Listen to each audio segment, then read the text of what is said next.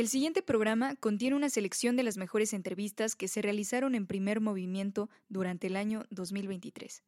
Radio UNAM es un medio que promueve el diálogo, la diversidad y la libertad de expresión en un marco crítico y respetuoso. Los comentarios expresados a lo largo de su programación reflejan la opinión de quien los emite, mas no de la radiodifusora.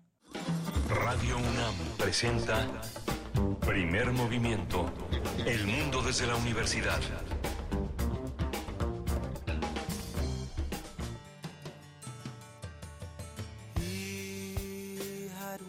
Horses and ladies by the score, all dressed in satin and waiting by the door. Ooh, what a lucky man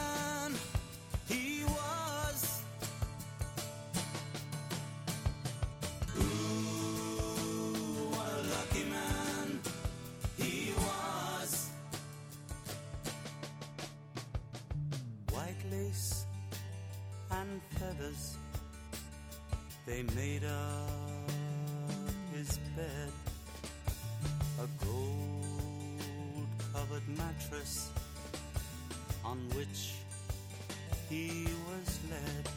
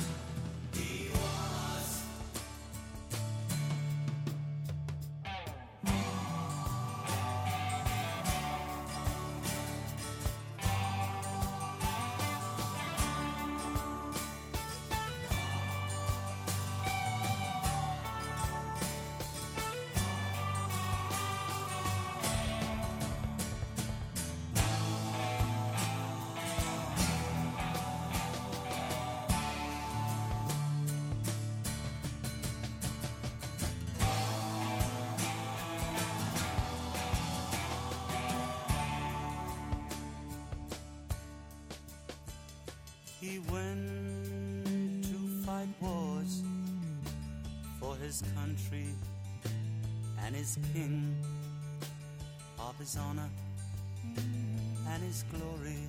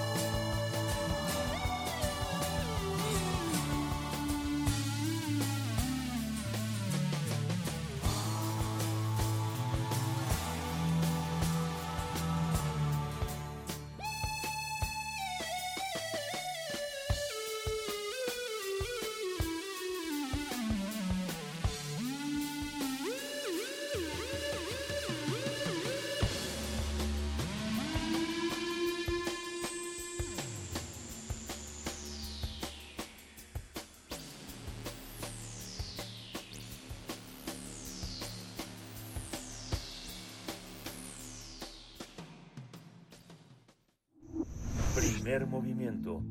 Hacemos comunidad con tus postales sonoras.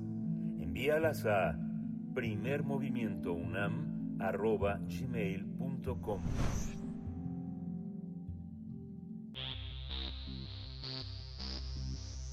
De festivales, ferias y más.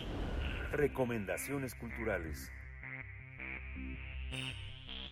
Paula Weiss Paula Weiss fue una videoartista mexicana que también se desempeñó como productora independiente. Se le recuerda por sus videos experimentales, ya que mezclaba la danza, el performance con elementos audiovisuales. La artista es considerada pionera del videoarte al crear contenido con cámaras digitales y explorar a través de sus videos temas relacionados con la identidad y la libertad corporal. Entre sus principales obras están Mi Corazón, Videodanza Viva Videodanza, Mujer, Ciudad, Mujer, entre otros. Para eh, hacer un homenaje y recordar su legado, la directora Alejandra Arrieta va a presentar eh, Pola el documental Pola Weiss, durante la edición 18 del Festival Internacional de Cine Documental de la Ciudad de México, el 13 de octubre a las 5 de la tarde en el Cine Lido. Este trabajo tiene la peculiaridad de que Paula Weiss es quien protagoniza el filme debido a que ella misma narra la historia de su vida y de su arte. Gracias a la recreación con inteligencia artificial, eh, bueno, pues y como sabemos no podría ser de otra manera dado que Paula Weiss falleció en mayo de 1990 hace 33 años, con base en sus diarios, testimonios y comentarios de varios artistas como Edna Torres, curadora del archivo Paula Weiss, así como de Mónica Mayer, pionera del arte feminista en México, Fernando Mangino, quien fue pareja del artista, se plasma a una mujer rebelde, de espíritu libre y de aspecto excéntrico, que por lo mismo fue marginada por muchos. Aunque en la actualidad su trabajo ha sido vindicado, Alejandra Rieta, guionista y productora del documental, considera que Weiss debe ser apreciada en la justa dimensión por lo que presenta este trabajo fílmico. Eh, vamos a conversar con, sobre esta, este documental con Alejandra Arrieta, directora, productora y guionista del documental Hizo Casi Todo. Alejandra Arrieta, bienvenida, buenos días. Hola, buenos días, ¿cómo están? Muy bien, Alejandra, bienvenida. Gracias, gracias por estar con nosotros esta mañana. Pues, eh, pues cuéntanos, hablemos, hablemos de Weiss, hablemos de de cómo llega al siglo XXI, a este 2023, una figura como, como ella, como Paula Weiss, con tantas vindicaciones afortunadas eh, que llegan pues tal vez un poco tarde porque en su momento muchas de las artistas pues no tuvieron el reconocimiento eh, eh, suficiente al menos de su obra. Es el caso de Paula Weiss, cuéntanos de ella. Sí, gracias. Bueno, creo que es interesante que menciones este, cómo es que llega al siglo XXI, ¿no? Porque pues en muchos sentidos Paula Weiss fue muy precursora ella realmente está produciendo video en los 70s, 80s en México, cuando el boom del video en México viene hasta la década de los 90, ¿no? Ella es más bien contemporánea con artistas que están haciendo videoarte eh, en escala internacional, ¿no? Como Nancy Pike, otros artistas del movimiento de Fluxus. Entonces, eh, pues inclusive eh, creo yo, considero yo después de una investigación que no solo con su arte, sino también en muchas formas, eh, con la forma en la que llevó su vida o su vida misma, eh, como que permite hablar de ciertos temas que son muy contemporáneos para lo que está sucediendo hoy en día, ¿no? En el feminismo del siglo XXI, como eh, pues el tema del aborto, ¿no? Como la imposibilidad de ser madre, pues en, en general como todas estas cuestiones a las que ella se enfrentó en un México muy patriarcal, ¿no? De los 70, 80 y, y a pesar de eso, como ella siguió manteniendo esa convicción en lo que hacía, eh, bueno, pues creo que todo esto la vuelve en una artista muy eh, relevante para lo que está sucediendo hoy, ¿no? Entonces, como que creo que en el momento en el que ella estaba creando no había realmente como la infraestructura de conocimiento, digamos, en México para entenderla y y legitimarla, que es lo que ella buscaba, realmente nunca tuvo una legitimación en vida, en vida. Y es ahora, muchos años después, que ya se le empieza a reconocer y que además eh, pues su arte empieza a ser valorado nuevamente también en México y fuera de México. Entonces, bueno, pues espero que el documental sea una especie de, eh, pues sí, una manera, sí, de homenaje, pero como también de, de de abrir una ventana a esta al entendimiento de lo que Paula Baez estaba planteando en su momento, ¿no? Porque lo hacía desde un lugar muy teórico, ella hacía una investigación seria sobre su obra, ¿no? Y, en su momento la la tachaban de loca por porque no se entendía. Entonces, pues como digo, espero que el documental sume un poco a, este entendimiento y, bueno, que también como que darle a, a México esta artista que creo que, que merecemos, porque es, es, muy importante y es muy relevante a, a, lo que está sucediendo ahorita y creo que de repente nos faltan este tipo de ejemplos de mujeres mexicanas eh, no que no las tengamos, ¿no? Pero que sean como particularmente resonantes con lo que está sucediendo ahorita. Sí, es muy interesante porque además este eh, tal vez la categoría que pueda eh, condensar parte del trabajo que ella hizo es ser precursor, precursor es algo que desgraciadamente le toca a algunos artistas entrar en este territorio de lo inacabado, porque no era feminista ni había, como bien señalas, un, un concepto que pudiera eh, entenderse en ese sentido, ¿no? Porque por una parte estaba ella y por otra parte estaba Nancy Cárdenas haciendo cosas muy importantes y por otra parte estaban todos los cineastas que estaban en el marco de la del Super 8, ¿no? Digamos, entre nosotros con el chileno Jodorowsky y hubo un caso también este eh, del caso de Juan eh, mucha gente, Teodoro Rosa, Artur Marvik, Fernando Sabater estaba también en ese, en esos primeros años también haciendo cosas interesantes. Mucha gente, entre ellos Juan José Gurrola, que Juan José Gurrola la defendió de una manera a capa y espada, que forma parte como de esta impronta que venía desde esta forma experimental de poesía en voz alta. ¿Tú considerarías que este, habría que entenderla también en ese marco de precursores, con todo y que tu documental está concentrado en la biografía? Sí, definitivamente. Creo que eh, una, uno de mis objetivos, digamos, es que sí, eh, pues reconozcamos como ese camino que ella abrió, que no existía antes de ella, ¿no? Eh, conozco mucha gente que hoy en día se dedica al arte contemporáneo, ¿no? Y que trabajan con video, eh, personas que, que a lo mejor vienen más de una tradición del cine experimental, pero al final es este la misma pues, la misma idea no de experimentar con la imagen en movimiento y pues que no saben quién fue Weiss, no entonces creo que es bien importante por ahí en, el documental hay una frase que dice Rosa Marta Fernández que me encanta que dice que tenemos que darnos cuenta de que nada es generación espontánea que todo fue un proceso no y hay que hay que reconocer a las personas que abrieron ese camino eh, y, y también pues darles ese lugar, ¿no? Como, como, como una creadora mexicana eh, importante. Este, creo que sin duda Pola fue muy precursora y, y bueno, hasta también por ahí Jorge Ayala en, en, una entrevista que le hago dice este, que esa era su vocación, ¿no? Claro que era un artista y claro que era una artista del video, pero como que su vocación era ser pionera de algo, ¿no? Tenía, era una persona como que tenía este ímpetu, eh, que estaba abriendo desde pues desde desde muy al inicio de su carrera abriendo este camino no fue la primera persona en graduarse con una tesis en video de la UNAM.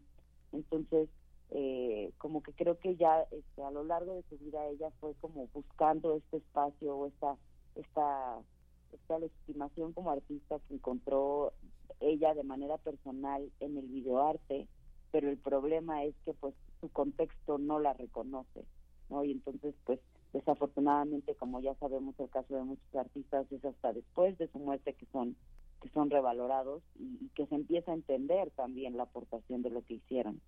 Entonces, pues sí, creo que claro que fue una pionera, ¿no? A veces también digo que fue como pionera de, hasta de las selfies, ¿no? Porque toda esta autorreferencialidad que hoy en día tenemos constante de voltear el celular a nosotros mismos y de estar documentando todo lo que hacemos, pues ella lo plantea en hace 40 años o más, ¿no? Entonces, pues sí, claro que fue una precursora. Sí, me quedé pensando precisamente en eso, Alejandra, en los medios, en los medios de la de, de aquel entonces y, y, los medios de ahora, las grandes mm. distancias que existen, porque, bueno, eh, en todo lo que comentaba Miguel Ángel también, eh, los nombres que daba aquellos que pudieron, aquellas personas y creadoras que, que pudieron eh, resaltar en su labor, lo hicieron generalmente o muchas veces de lado o de la mano o bajo el cobijo de Televisa, finalmente. Mm. te, te, te pregunto, ¿Qué fue, qué fue lo que enfrentó, que tuvo que enfrentar eh, Pola, que tuvo que enfrentar eh, esa generación, ese circuito de creadores de aquella época? ¿Fue, eh, fue la hegemonía de Televisa? ¿Fue llanamente el sistema patriarcal? ¿Cómo, ¿Cómo explicar que aquel momento, pues, donde había uno o dos canales de, de comunicación donde poder expresar masivamente, masivamente el trabajo de una persona creadora. Mm, sí, es, es interesante esto porque a mí me parece que en México tenemos, obviamente, Paula Weiss no es la única videoartista de la de la época, no sí fue la primera, pero hay hay otras personas como Andrea Di Castro, este como ahorita pues mencionaban Jodorowsky, y obviamente Sí. trabajo con el Corquidi, Rafael Corquidi. Entonces, hay este todo un, un movimiento, pero por lo general eh, die- son artistas que vienen más de, de una tradición del cine, ¿no? O, incluso como Sara Minter, eh, que, que, viene un poco después de Weiss, que ella trabajó videoarte, pero realmente lo que hacía era como ficción, era narrativa, ficción narrativa y la hacía con medios este pues muy económicos, ¿no? Entonces, creo que es interesante que Weiss viene de la televisión, viene de un interés en la televisión por ese potencial masivo que menciona, que claro que lo usa para crear arte, pero también ella, eh, su tesis, pues eh, su tesis de licenciatura, pues en muchos sentidos trata de eso, ¿no? De cómo en la televisión pudiéramos estar eh, difundiendo contenidos educativos, culturales, ¿no? Con un potencial masivo. eh, y bueno, también para crear arte en el mismo aparato tecnológico, ¿no? En el mismo aparato te- televisivo. Ella tiene un texto muy interesante que se llama Caja Idiota versus Caja Mágica, eh, donde está desafiando lo que Carlos Monsiváis dice, que la televisión era la caja idiota, ¿no? Y ella dice, bueno, es que son, es idiotas y quienes la utilizan son idiotas, pero realmente también la televisión tiene un potencial muy interesante, eh, plástico, eh, ¿no? Como poético y, bueno, también de difusión masiva. Eh, además, Paula Weiss sí pasa por Televisa, como mencionas, ella estuvo trabajando con Luis de Llano en, en un programa que se llamaba Videocosmos, donde ella presentaba eh, pues videoarte de alrededor del mundo. Pero realmente su, su trayectoria tiene más que ver pues con la UNAM, con, con, con trabajos este, para la televisión universitaria, ¿no? Después por ahí trabaja en el INER, es decir, pasa por, por muchas televisoras también, pero y, y cuestiones de radio y de, y de medios en general, ¿no? Como que estaba muy conectada en ese sentido también porque fue profesora de la UNAM, entonces tenía como esa, esa pues sí, esa facilidad, digamos, también con, con, con, con la televisión un poco más del lado cultural. Eh, pero sí, creo que es, es muy interesante que ella, además de todo esto, pues es comunicóloga, ¿no? Ella no tiene una formación de artista, ella estudia en la Facultad de Ciencias Políticas y Sociales, la carrera de comunicación.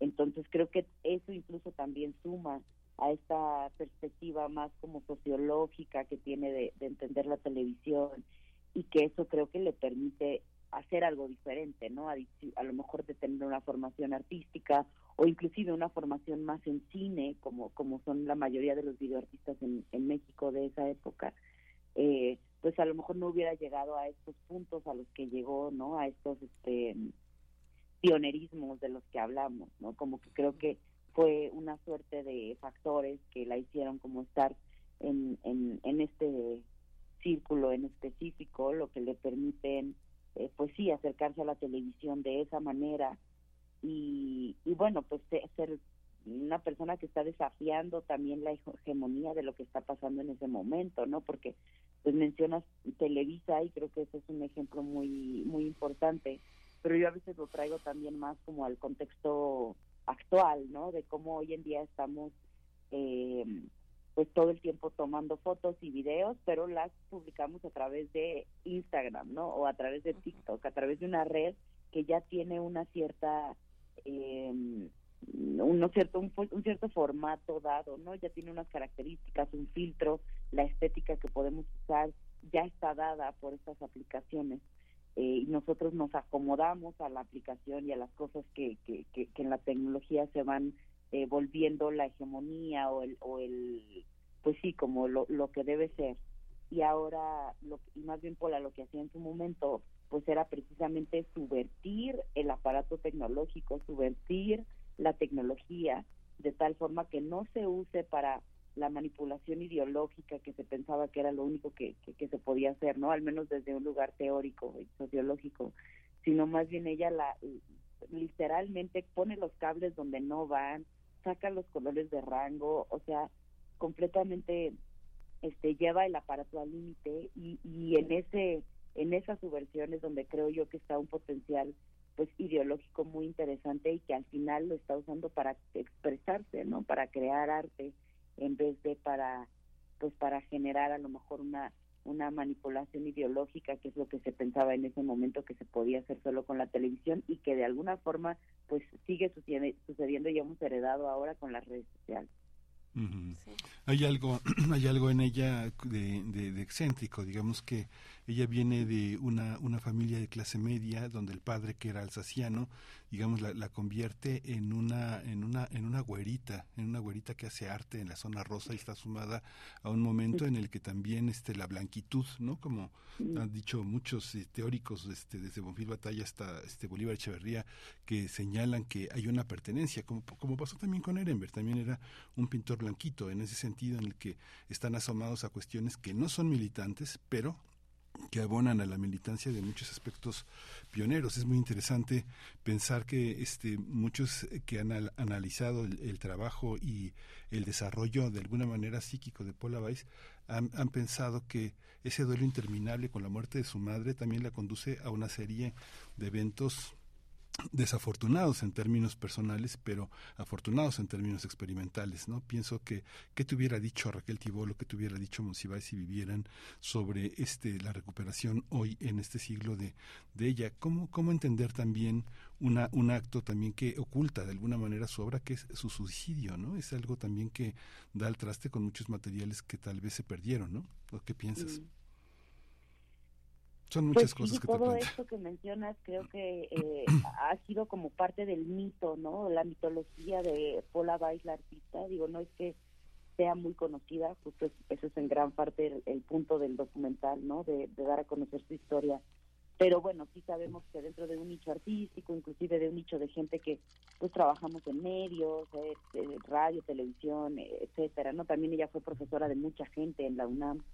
Entonces, bueno, eh, sí hay como, como un cierto nicho de gente que la conoce, pero por lo general lo que, lo que se conoce de ella es eh, son estas como cuestiones muy superficiales, digamos, pero que han, han, formado parte del, mito, ¿no? Como lo que dices, bueno, pues sí era era una mujer blanca de clase media, mexicana, ¿no? Era muy guapa, eh, y a veces parece que eso no le ayudaba realmente, ¿no? En el contexto, no se le ha tomado a veces creo yo eh, sus aportaciones a la historia del arte a veces no se han valorado tanto precisamente por este tipo de, de, cosas, ¿no? De que era era muy excéntrica, ¿no? De que era muy guapa, ¿no? De que era, eh, pues sí, como más clase mediera, de ascendencia europea y demás. Entonces, como que estos fueron siendo obstáculos, a lo mejor creo yo, para entender su obra o valorar su obra en un momento dado. Y bueno, obviamente también el suicidio creo que se suma a, estos elementos mitológicos, ¿no? En torno a su historia, porque pues es, eso es por lo general lo que la gente sabe de ella, ¿no? Son como estos, eh, estas cuestiones de su vida muy, pues sí, que son muy atractivas, digamos, y que son, creo yo que son importantes, porque al menos para mí, al momento de estar construyendo este personaje, pues claro que he hecho uso de, de, todos estos elementos, ¿no? Que tiene su vida muy trágicos y pudiéramos decir hasta muy cinematográficos, ¿no? Como que hay un drama cinematográfico ya en su vida eh, que un poco estoy aprovechando, ¿no? Para contar su historia y volverla también como un icono.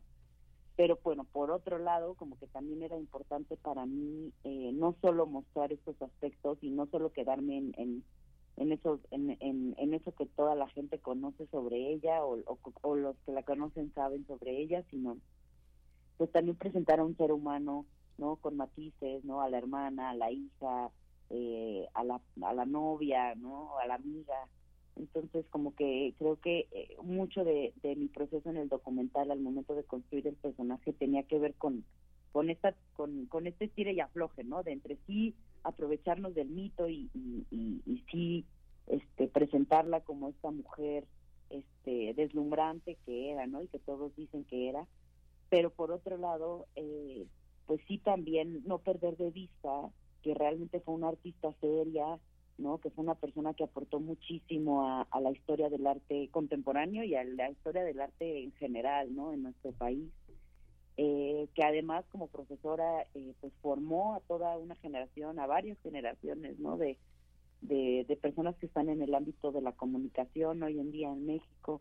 Entonces, eh, pues sí, creo que, que un, un poco se trata de, de eso el documental, ¿no? De, de aprovechar estos dos lados que tiene la faceta del personaje de Paula Bay. Ujú.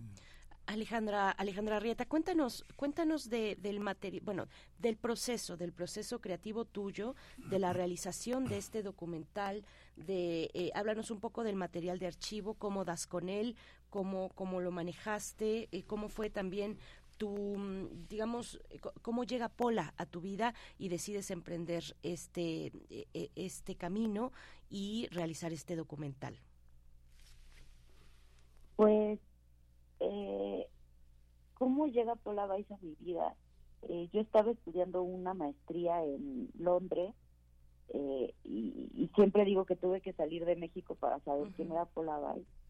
Este, está- estando allá yo, bueno, estudiaba mucho sobre la, la experimentación con la imagen en movimiento y estaba trabajando con una galería de arte haciendo una exposición eh, y bueno, como que surge la idea de, del galerista de hacer una exposición en torno a Paula Weiss y la verdad es que pues yo en ese momento, estoy hablando del 2015, 2016, pues no tenía idea de quién era.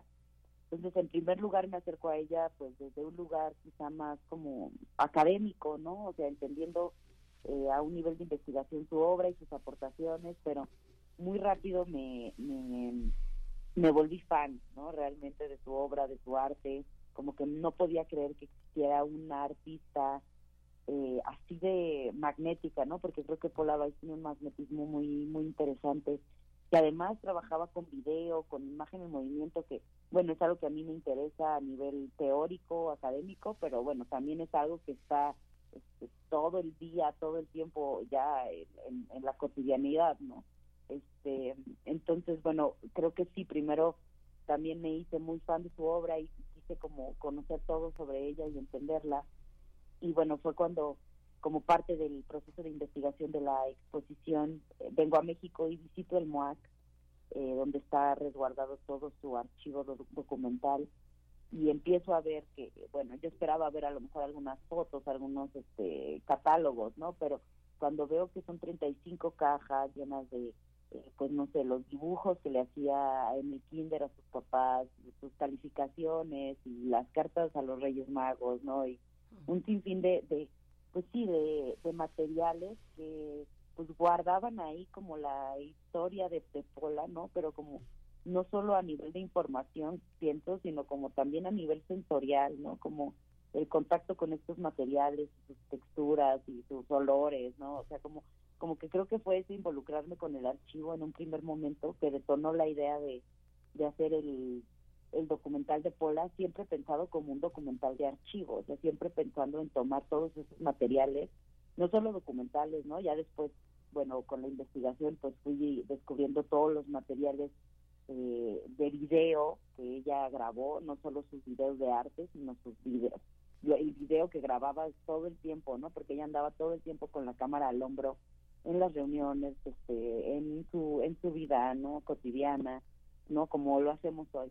Entonces, bueno, descubrir todos esos materiales, pues fue como el, el que se detona la idea del documental y es a partir de los materiales que organizo de alguna forma la historia que, que se cuenta. Ujú.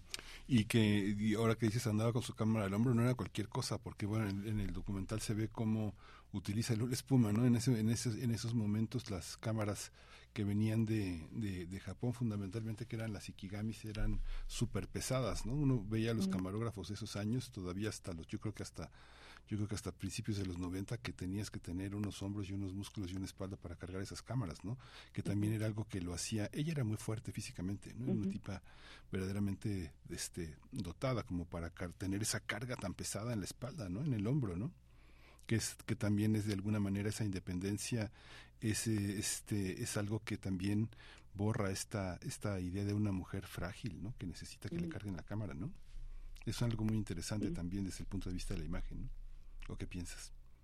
Sí, sí, sí, definitivamente suma, ¿no? A esta cuestión de que se vuelve muy, creo yo, atractiva o a mí me parece atractiva, pero bueno, creo que en su momento también generó mucho rechazo, ¿no? También por esta cuestión patriarcal de la que hablábamos, ¿no? De ver a una mujer así de fuerte en todos sentidos, ¿no? No solo eh, con la convicción con la que trabajaba su, su arte, sino también físicamente al cargar la cámara de 8 kilos, con la que no solo filmaba, sino también bailaba, ¿no? Porque ella también era fue la pionera de la videodanza, entonces eh, pues no solo no solo la cargaba al hombro y con eso estaba documentando su vida, sino también bailaba, ¿no? Y se relacionaba con su cámara a través del cuerpo.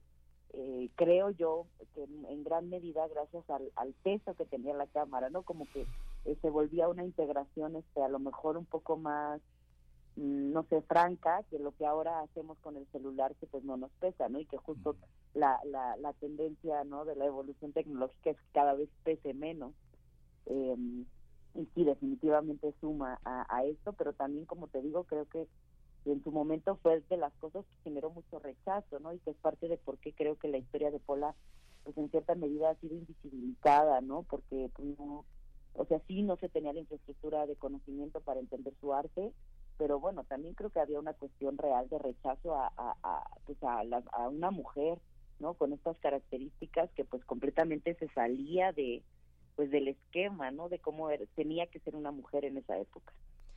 Pues Alejandra Arrieta, muchas gracias. Que circule mucho este documental. Es muy importante tener eh, múltiples eh, miradas de estas eh, personas, no solamente mujeres, pero bueno, en este caso una mujer como Paula Weiss, pioneras, pioneras, precursoras, que todavía no logran ubicarse, digamos, en el reconocimiento del grueso de la población. Hay muchas todavía que están ahí en un en, en, una, en una indecisión, digamos, de, de si pasan o no a ese, a ese reconocimiento, eh, en una vindicación mm, obligada, necesaria, importante para construir nuestras genealogías, porque de pronto volteamos a ver hacia afuera, volteamos a ver a Europa, volteamos a ver Estados Unidos, Canadá, y eh, pues reconocemos muchos artistas valiosos y no lo hacemos en nuestro país, y claro que los hay, de vanguardia, de muchísima calidad y grandes propuestas creativas Muchas gracias, Alejandra. Se va a estrenar entonces este documental, Vice,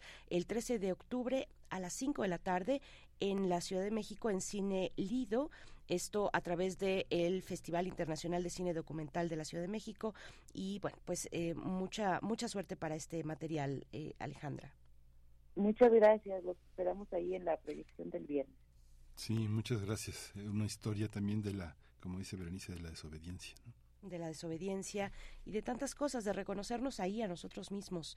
De verdad que es bien importante. Uno puede ir de pronto a otros, a otros países y tiene la oportunidad de entrar a los museos y ver cómo hay exposiciones de mexicanos, de, de, mexicanas, de artistas que están siendo, que han sido reconocidos en otros lugares y no, y no así en nuestro propio país.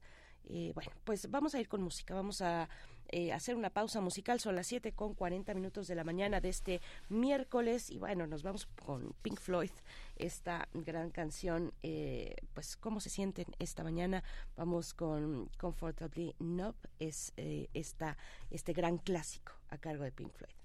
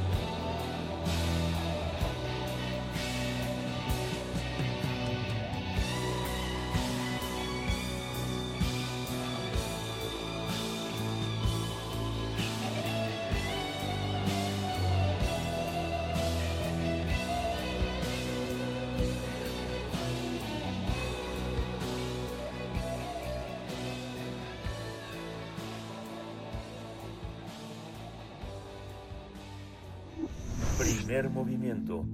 Hacemos comunidad con tus postales sonoras. Envíalas a primermovimientounam.gmail.com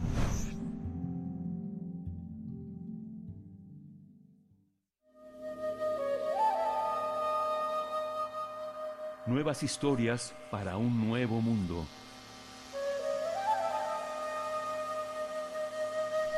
Ya estamos en compañía de Fe Navarrete, investigadora del Instituto de Investigaciones Históricas de nuestra UNAM. Querido, queride, eh, ¿cómo estás en esta mañana? Qué, qué gusto eh, estar una vez más para hablar de los huipiles de Malitzin. Corrígeme si no, es una segunda entrega para que nos cuentes pues cómo les fue en este evento en Oaxaca. Fe Navarrete, ¿cómo estás?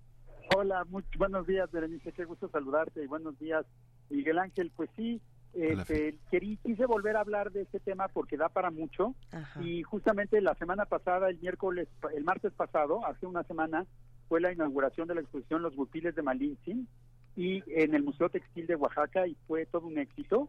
Originalmente tu, recibimos ocho piezas tejidas todos por tejedores de diversas comunidades originarias de Oaxaca, Guerrero y Puebla y eh, originalmente la idea era que los tres mejores huipiles ganarían un premio por, por su calidad y por su originalidad, pero el resultado fue que los ocho huipiles eran tan extraordinarios que finalmente hubo ocho premiados, es decir, todos los huipiles fueron premiados y pues se incorporarán a la colección del, Museo Textil de Oaxaca y, que estarán expuestos ahí hasta febrero de, del año que entra y posteriormente esperamos realizar itinerancias, en primer lugar, a las propias comunidades de, las tejedoras y los tejedores para que vean el trabajo tanto de su propio de sus propios de su propio pueblo como el de los otros comunidades de Oaxaca.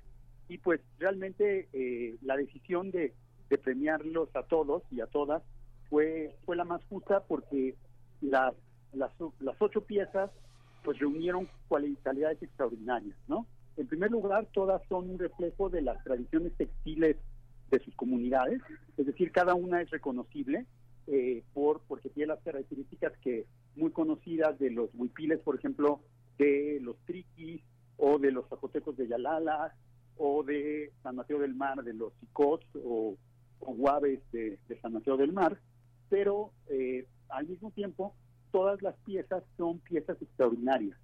Todas las tejedoras nos compartieron en entrevistas que realizamos con ellas dentro del proceso de producción nos compartieron que, eh, que cada pieza había sido realmente un experimento para ellas, que nunca, que nunca habían ellas tejido algo tan, tan complicado y tan rico y tan elaborado como ese huipil.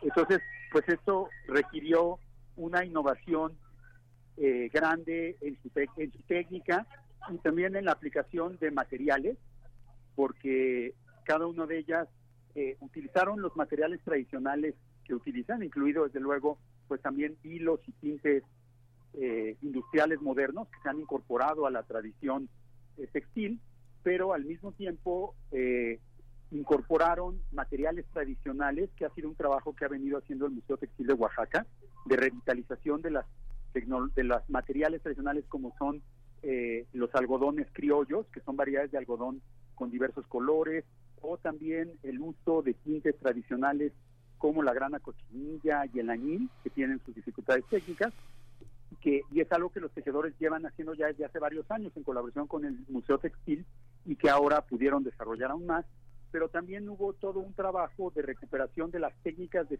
tejido del periodo colonial eh, y del pues, de lo que ha sido el periodo prehispánico, este que eh, a partir de una reconstrucción histórica que se ha realizado en el mismo eh, museo, eh, en esa, entonces las tejedoras se inspiraron en estas técnicas antiguas y utilizaron a la vez estos materiales revitalizados juntados con los materiales que normalmente suelen utilizar y pues el resultado fue realmente a la vez una revitalización y algo profundamente innovador, lo cual pues era justamente la, la intención de la exposición, ¿no? Como, como bien eh, dijo Yasna Aguilar, que es una de las organizadoras, pues la idea era justamente combinar la tradición con la capacidad inventiva y de innovación. otra cosa que fue llamativa de las piezas es que la mayoría de las tejedoras decían que nunca habían tejido un huipil tan amplio. Los huipiles contemporáneos son mucho más angostos y mucho más ceñidos al cuerpo que lo que eran los huipiles del siglo XVI, según las imágenes que tenemos. Entonces, el, el, hacer una tela, el tejer, empezar por tejer las telas, los paños de tela mucho más amplios, pues les dio un espacio que no están acostumbrados a tener para los propios brocados y tejidos y bordados, y también les demandó una cantidad de tiempo que casi ninguna eh, trabajo comercial les da, ¿no? muchas de ellas, pues obviamente son tejedoras profesionales que venden muy bien sus productos y que pues son reciben un pago más o menos justo por ellos, no tan justo como debería ser, pero bueno, es un problema de, todo el país. Pero decían que ellas nunca habían tenido tanto tiempo para hacer un huipil y esa, esa, esa mayor tiempo que tuvieron también se reflejó en una eh, mayor capacidad de, innovación y de, de, fijarse en los detalles, ¿no? Y entonces, pues justamente eh, eso es lo que fue, es lo que es más hermoso de las piezas, que cada pieza es un, de alguna manera se convierte eh, como en un retrato de su propia comunidad y varias de las tejedoras de manera espontánea como que tuvieron la idea de tejer en honor de Malintzin lo que podríamos llamar mapas de sus comunidades, ¿no?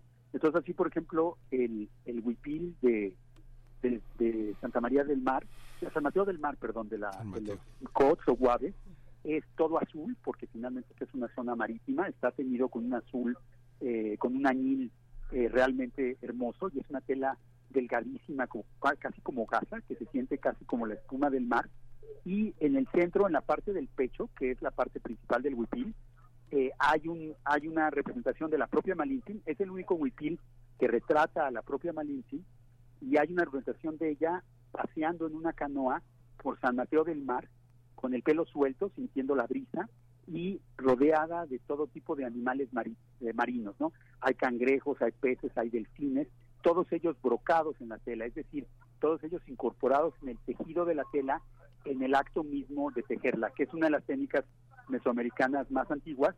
Y entonces el resultado es que, pues, si Malintzin se pusiera ese vestido, pues estaría vestida con el mar de, la comunidad de San Mateo del Mar. O sea, se haría, estaría como bañándose en el agua de la laguna donde viven los propios icots o guares, ¿no?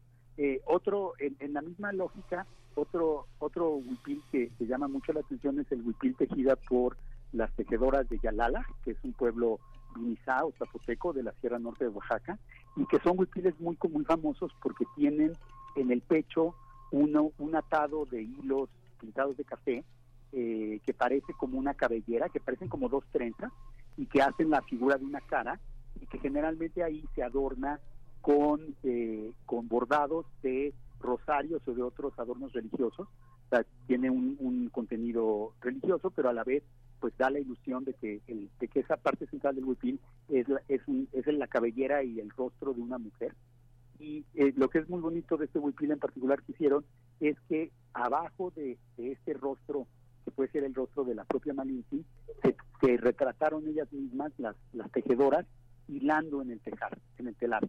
Entonces este huipil es muy hermoso porque coloca a Malintzin en el centro, desde luego, como todos los huipiles, pero también las propias tejedoras se colocaron en el centro con ella, unidas precisamente por esta actividad que en Mesoamérica es, se ha hecho esencialmente femenina, que es el tejido, y se representan en una relación directa con Malintzin, ¿no?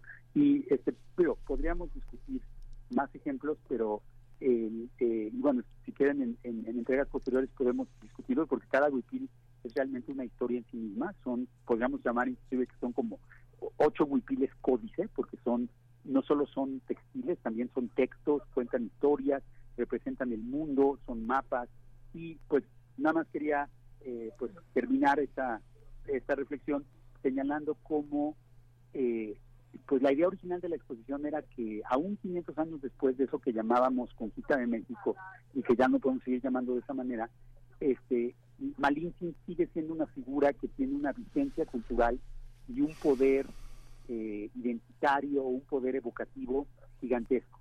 Y justamente el hecho de que estas mujeres tejedoras de diversas comunidades hayan hecho estas piezas tan espléndidas en honor de Malinche, pues nos, nos recuerda precisamente que, que Malinche todavía significa mucho, puede significar mucho para las personas de este país y a mí particularmente me parece importante la, el vínculo femenino que se tejió a partir de los huipiles, ¿no?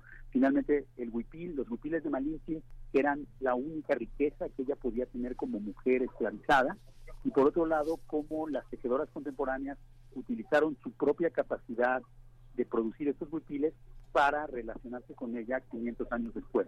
Entonces podemos hablar que hay ahí una memoria viva de femenina mesoamericana que está vinculada con las técnicas y con los contenidos de los telares. Y bueno, quisiera terminar leyendo una, una, una frase de una tejedora, Eloísa Ramírez Vázquez, de la, eh, de la comunidad de San Bartolomé de, las de los Llanos, también llamada Beniciano Carranzas de Chiapas, que, ella es toxil, y que presentaron un, un, huipil eh, hermoso con sus vestidos tradicionales y una y ella y ella comenta así sobre Malinche. Dice dice esta tejedora fue una persona importante. Ahorita sería lo más importante que ha existido porque fue algo que nadie podía hacer en esa época. Nadie se podía comunicar con los españoles y los nahuas y entonces ella fue muy importante. Entonces creo que justamente la manera en que esta mujer interpreta el significado de Malinche pues nos demuestra cómo esa figura sigue siendo tan importante hasta nuestro presente. Mm, pues tenemos que hacer una mesa, F, eh, porque sí vale la pena discutirlo. Detrás de todo lo que dices hay una memoria que se cumplen 35 años del Yago, toda esta idea textil que tenía Toledo y todo lo que generó en materia de comunidades. Por otro lado está todo el tema de la filantropía de Harp Elú y toda esta idea que tuvo Banamex en su momento de crear su museo y de poner a unos artesanos de alguna manera a trabajar en su propio patrimonio, que era nacional, pero era de Banamex.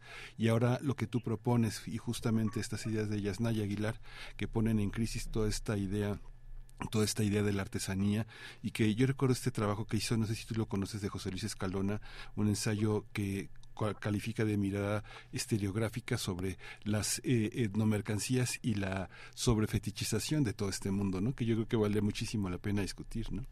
Pues me parecen que todos estos son temas realmente muy interesantes y yo feliz de participar en esa mesa creo que finalmente estos huipiles son obras de arte porque son creativos, porque son originales y porque son una producción, eh, eh, pues obviamente todos ellos fueron muy bien pensados antes de tejerse, entonces tienen todas las características de una obra de arte y a la vez pues demuestran cómo es un arte vivo, ¿no? Que, que lejos de, de, los, de los folclorismos sigue siendo una forma de vestir, una forma de vivir, una forma de hablar, una forma de expresar.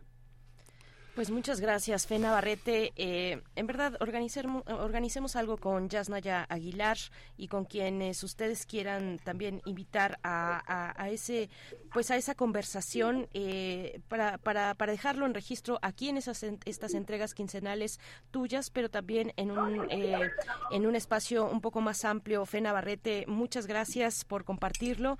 Te deseamos excelente día y, también en esta conmemoración de Día de Muertos que la pases muy bien. Buen, Día de Muertos y este y organizamos eso con todo gusto. Maravilloso. Gracias, Fe. Hasta pronto. Adiós. Hasta luego. Fe Navarrete, investigadora del Instituto de Investigaciones Históricas de la UNAM. Son las 8 de la mañana. Vamos al corte.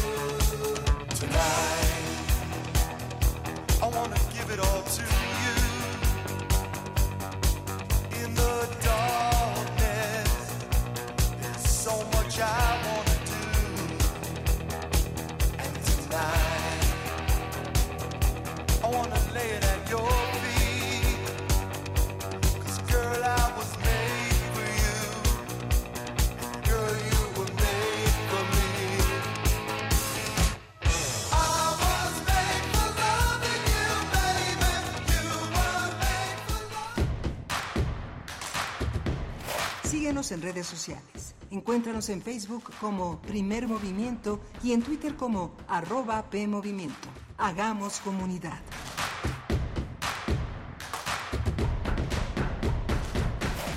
El siguiente programa contiene una selección de las mejores entrevistas que se realizaron en primer movimiento durante el año 2023. Estás escuchando una selección de las mejores entrevistas hechas en primer movimiento durante el 2023. Primer movimiento. Hacemos comunidad con tus postales sonoras. Envíalas a primermovimientounam.gmail.com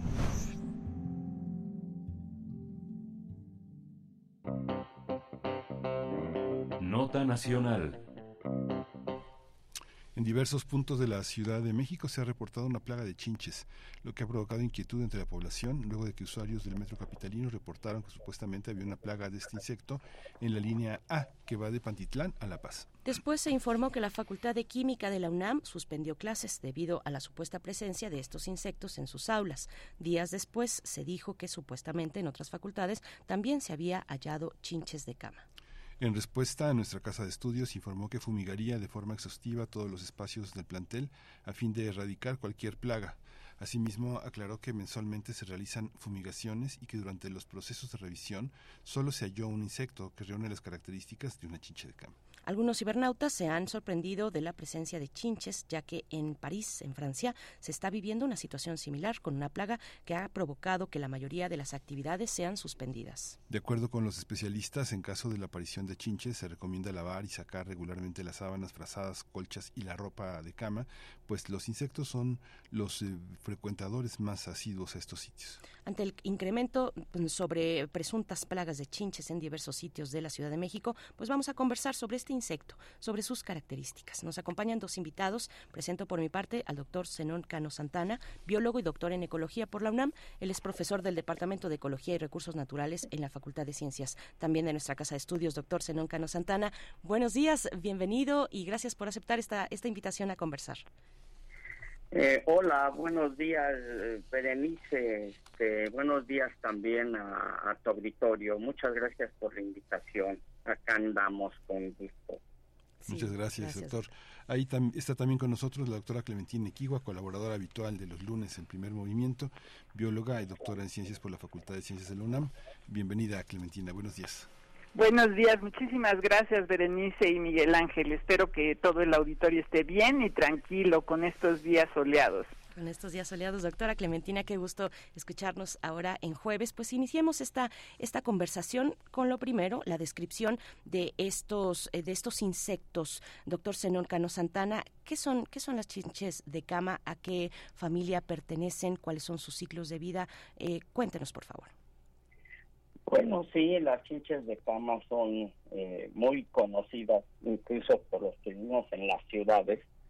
Eh, de todos los que han recibido la visita de estos molestos insectos, pues las chinches de cama pues, son insectos eh, que se alimentan de sangre humana, que tienen entre milímetros y medio este, a 7 milímetros de como el tamaño de las semillas de una manzana.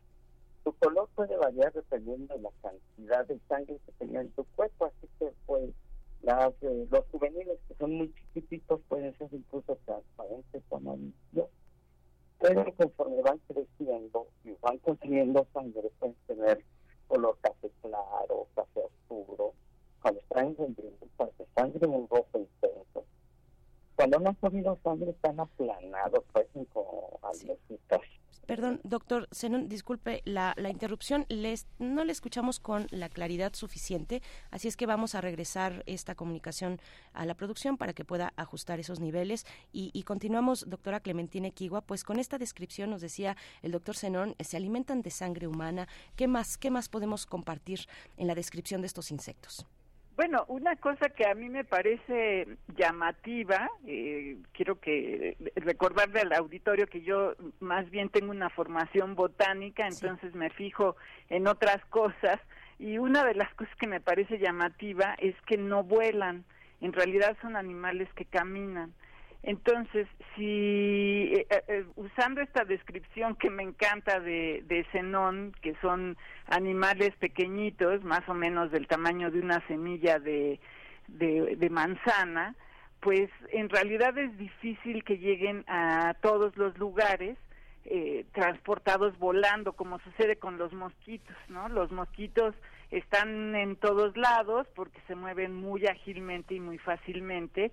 Y eh, estos animales pues no necesariamente eh, llegan volando como llegan como llegarían estos otros animales. Entonces eso es es súper interesante que se mueven pues transportados con gracias a nosotros o nuestras cosas eh, y, y, así es como pues han ido invadiendo muchas partes de, del planeta no eh, como decía él son pequeñitos eh, pues son como segmentados eso también me parece muy característico y son un poquito como color entre entre beige un poco oscuro y un poquito marrón no entonces, sí son bastante característicos, pero también es fácil confundirlos con eh, cucarachas, ¿no? Sobre todo si son muy pequeñitos.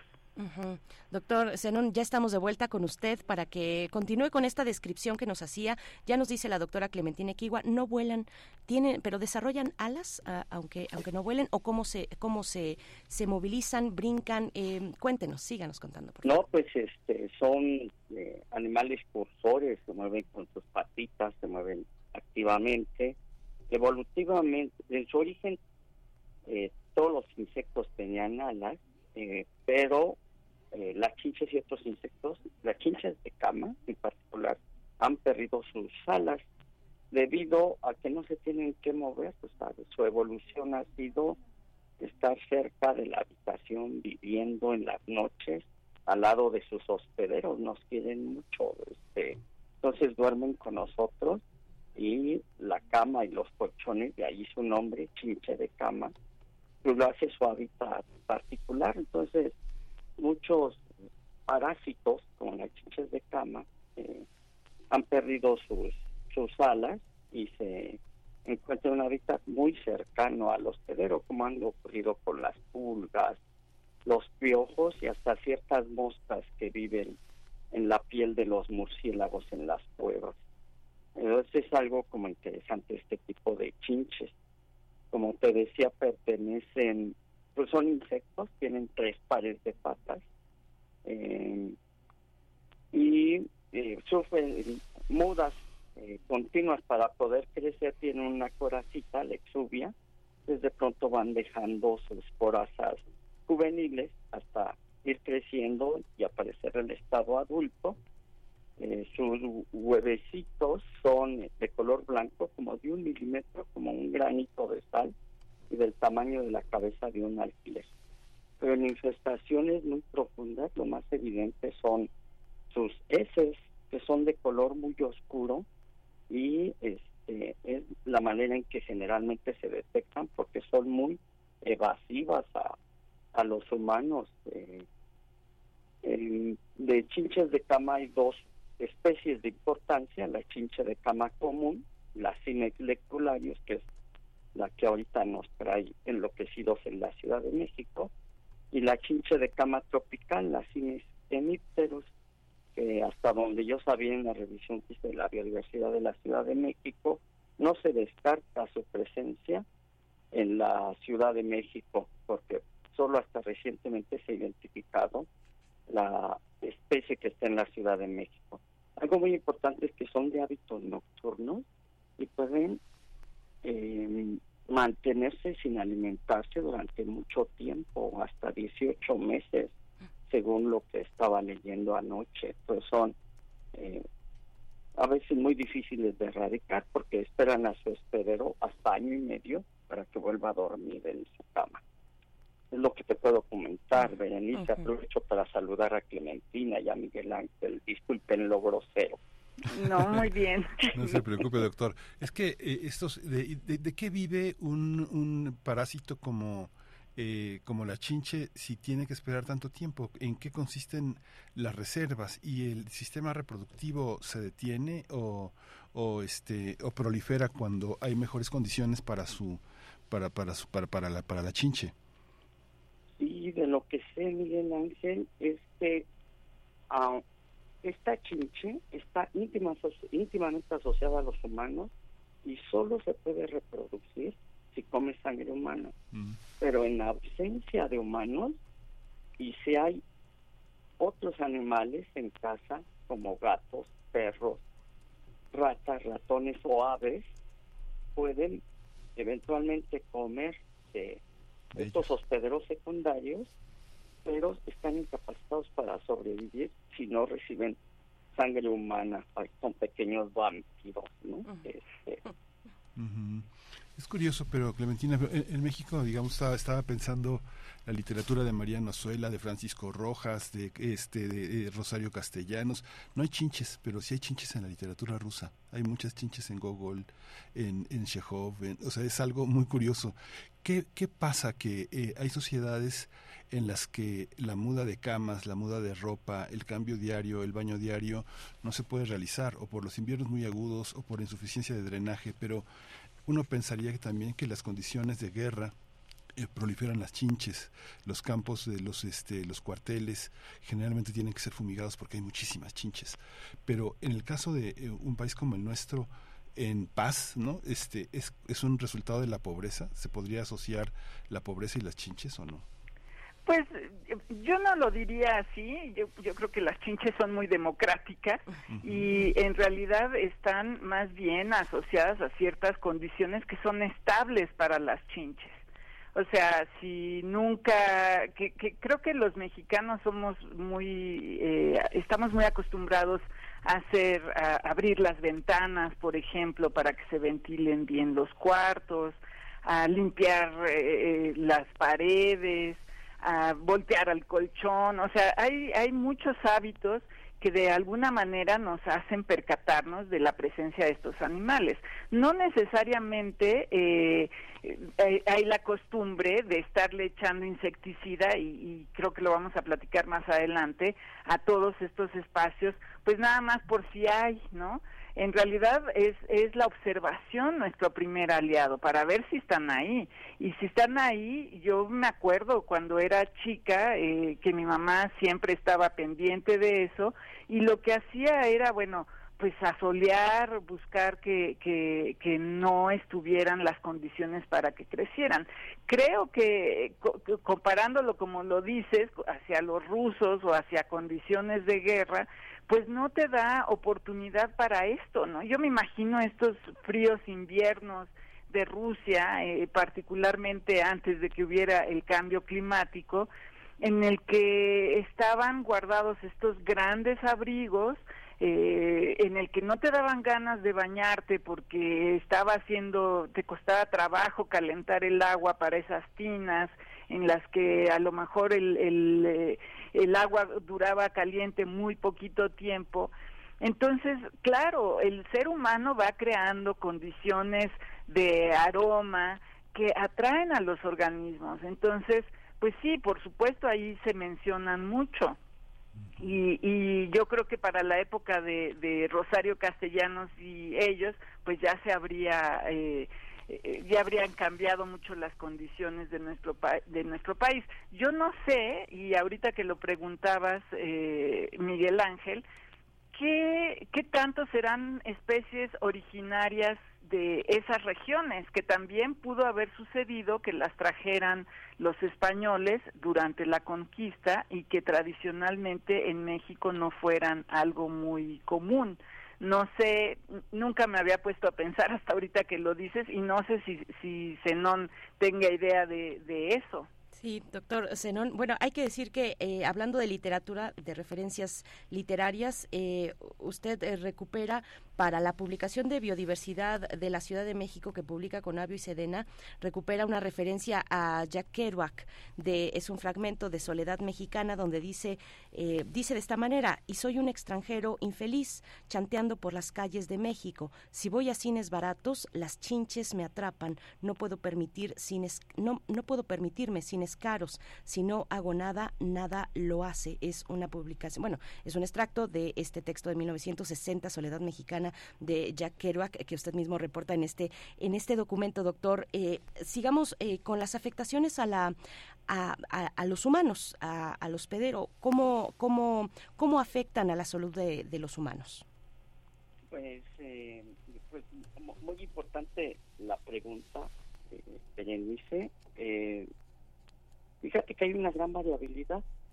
Cada persona es distinta. Hay personas que viven con las chinches y no se dan cuenta que existe, porque este, están muy habituados. No hay una no no hay una respuesta este, inmunológica violenta, sino que como al picar la chinche tiene analgésico y anticoagulante, pues uno no siente que picó y que ya se nos llevó unos mililitros de sangre y la persona puede vivir completamente sin saber, ¿no? Eh, pero hay otras que eh, les puede provocar comezón y hinchazón, pero la que y a veces con el rascado se pueden sufrir infecciones bacterianas secundarias por tener las uñas sucias. La preocupación más, más importante de Berenice Miguel Ángel es que a las personas les provoca mucho estrés, mucha ansiedad estar asociado con estos eh, pequeños diablillos que incluso hay personas que no pueden dormir, hay en las redes sociales realmente escenas de pánico, como si estas chinches fueran pues una, una plaga del apocalipsis. Y creo que hay que guardar la calma ante eso porque la entomofobia entre la cultura occidental este, mexicana, a pesar de que nuestros antepasados tienen una relación más amigable con los insectos, el mundo occidental no nos educa para convivir amigablemente con, con los insectos. Y además quiero aprovechar un paréntesis para platicarles que esta chinche de cama es precisamente de origen europeo, esto ahorita que lo platicaba Clement, y que parece que vino a América con las migraciones que llegaron de europeos que llegaron a Estados Unidos. Estados Unidos es el primer receptor de chinches de cama a través de los migrantes europeos. Pues nosotros estábamos, entonces en términos generales, es una especie exótica, invasiva para América. Sí. Eh, que, apunte y qué importante esta reflexión sobre la eh, entomofobia eh, occidental, este miedo irracional a, los, a los insectos que son necesarios para el desarrollo de la vida en el planeta, doctora Clementina Kiwa. Hablando de estas ideas apocalípticas, nuestro apocalipsis es el cambio climático. ¿Hay alguna relación o al menos una sospecha científica de que esta proliferación en el caso, ah, bueno, hay distintos casos, el caso de, París, de Francia, eh, el caso mexicano, de que esté asociada esta proliferación al cambio climático o lo descartamos. ¿Cómo va esa investigación? Pues eh, eh, Mira, le digo, creo que lo hemos vivido este este otoño, este principio de otoño que ha sido un otoño muy cálido y casualmente pues es que ha habido estas proliferaciones sí en la literatura y en las noticias y en, varios portales noticiosos yo vi que estaban eh, diciendo precisamente eso. Por un lado, eh, que la gente se mueve más. En el, en el verano se están moviendo muchísima gente que va de un lado a otro, se quedan en hoteles, en hostales, en campamentos, en lo que sea, y eh, de esa manera están moviendo a los bichos muchas veces, y, bueno, históricamente, el mal clima eh, las, las controla un poco. Eh, el frío las controla un poco, pero ahora con estas condiciones más cálidas y aunado a que la gente se mueve más, pues las estamos moviendo más.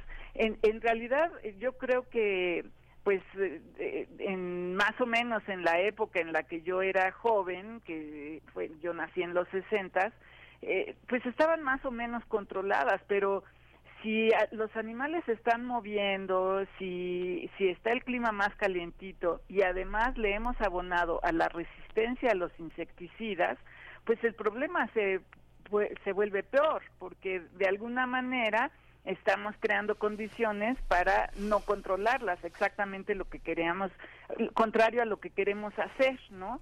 Entonces hay que usar métodos, pues yo diría, más eh, racionales o métodos más pacíficos para controlarlas, a lo mejor con estos métodos antiguos que mencioné antes, ¿no?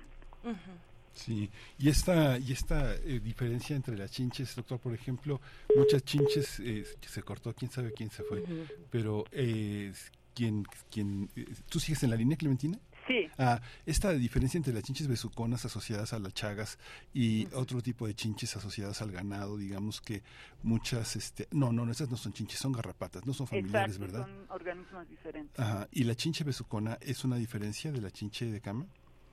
Sí, las dos son, son muy diferentes y eh, la chinche besucona es un animal bastante más grande, y pero también es de hábitos nocturnos. Mm. Y eh, la chinche besucona es más de climas tropicales. Y es así, precisamente un investigador del Instituto de Ecología, Alejandro Córdoba, eh, ha documentado que con el cambio climático se ha estado moviendo. Esa especie sí es de preocupación, porque esa sí transmite eh, la enfermedad de Chagas. En cuanto a la chinche de cama, pues ahorita es un momento interesante, por eso hemos estado pidiendo a través de las redes sociales que si encuentran estos animales, eh, nos los lleven al Instituto de Biología o al de Ecología o incluso a la Facultad de Ciencias, a CENON, es importante eh, estudiarlas para saber si también pueden ser transmisores de enfermedades. Eh, hasta ahorita la evidencia es que no transmiten enfermedades, pero pues las cosas están cambiando gracias a nuestro a nuestro terror. Entonces, por eso es importante mantener la calma, porque si no las cosas se nos van a salir de control. eh, entonces, esta chinche eh, de la besucona sí es importante cuidar eh, que no se acerque a uno, sí es importante estar atentos y también se agradece si la gente las encuentra, pues llevarlas al, al, instituto para poder hacer los estudios correspondientes. Y voy a agregar, en la Facultad de Medicina también están estaban recibiendo algunos de estos eh, animales para, para poder hacer los ensayos y ver si traen parásitos y ver si se pueden transmitir o no a las personas. Esto que comentaba también el doctor el doctor Zenón Cano eh, Santana es muy interesante sobre la el, temor las fobias a los insectos. Digo hay muchos trastornos en la salud mental. Uno de ellos es la dermatilomanía que está muy asociada a los jóvenes sobre todo a, gente muy joven que se lesiona con pequeñas navajitas o que se que se lacera o se pellizca y que se rasca y que este en algunos territorios no sé de los manuales sobre salud mental la, la también la afiliación a la escoriación de la piel es una parte y ahora digamos que es algo que puede proliferar. La acotación que hace el doctor este Zenón es muy importante porque muchas personas cuando se rascan lo hacen con las manos sucias y eso genera y, multiplica el horror, ¿no, doctor? Exacto. Sí, bueno, yo soy un, un este un blanco perfecto para los mosquitos y a mí me comen viva y sí efectivamente yo me yo misma me he provocado infecciones por precisamente por esa eh, intolerancia a tolerar la, la comezón. Pero eh, volviendo a esta, a esta fobia, una de las cosas que me parece muy interesante es que, en, eh, por ejemplo, en el portal de la BBC entrevistaban a un especialista en erradicación de, de plagas y él decía que el 99% de los casos que le reportan no son chinches, entonces también esta fobia está provocando que veamos de más. Por eso es importante nuevamente mantener la calma y ver qué es lo que está por ahí, ¿no? Y, revisar, si, si Zenón está diciendo que son especies que se mueven durante la noche, a ver, mirar con calma y ver si realmente se trata de este insecto o se está confundiendo con una cucaracha. Y si se trata y están en, en, la Ciudad de México, pues llévenoslos para, para poder estar seguros de qué son, ¿no? Nos, nos interesa eh, si tienen eh, las coordenadas geográficas por, eh, también, ¿no? Sí. Gracias, doctor Zenón Cano Santana. Un, un, comentario de cierre con todo lo que se ha eh, eh, bueno, dicho ya en estos últimos momentos eh, por parte de la doctora Clementina Equigua. También, pues, la manera de cómo erradicar esta plaga, mantener la calma, por supuesto, pero ¿con, qué, ¿con qué cerrar, doctor?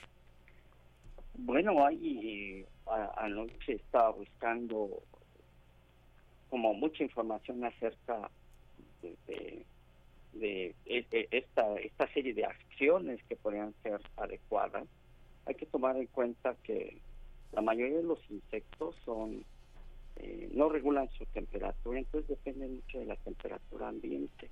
Y la chinche de cama común vive entre los 7 y los 45 grados. Y ahí tenemos pues una oportunidad porque parece que si ventilamos en noches frías o en mañanas frías eh, cuando hasta menos de 7 grados o calentamos la habitación por encima de los 45 grados, este, realmente le pegamos a todo dentro de las habitaciones.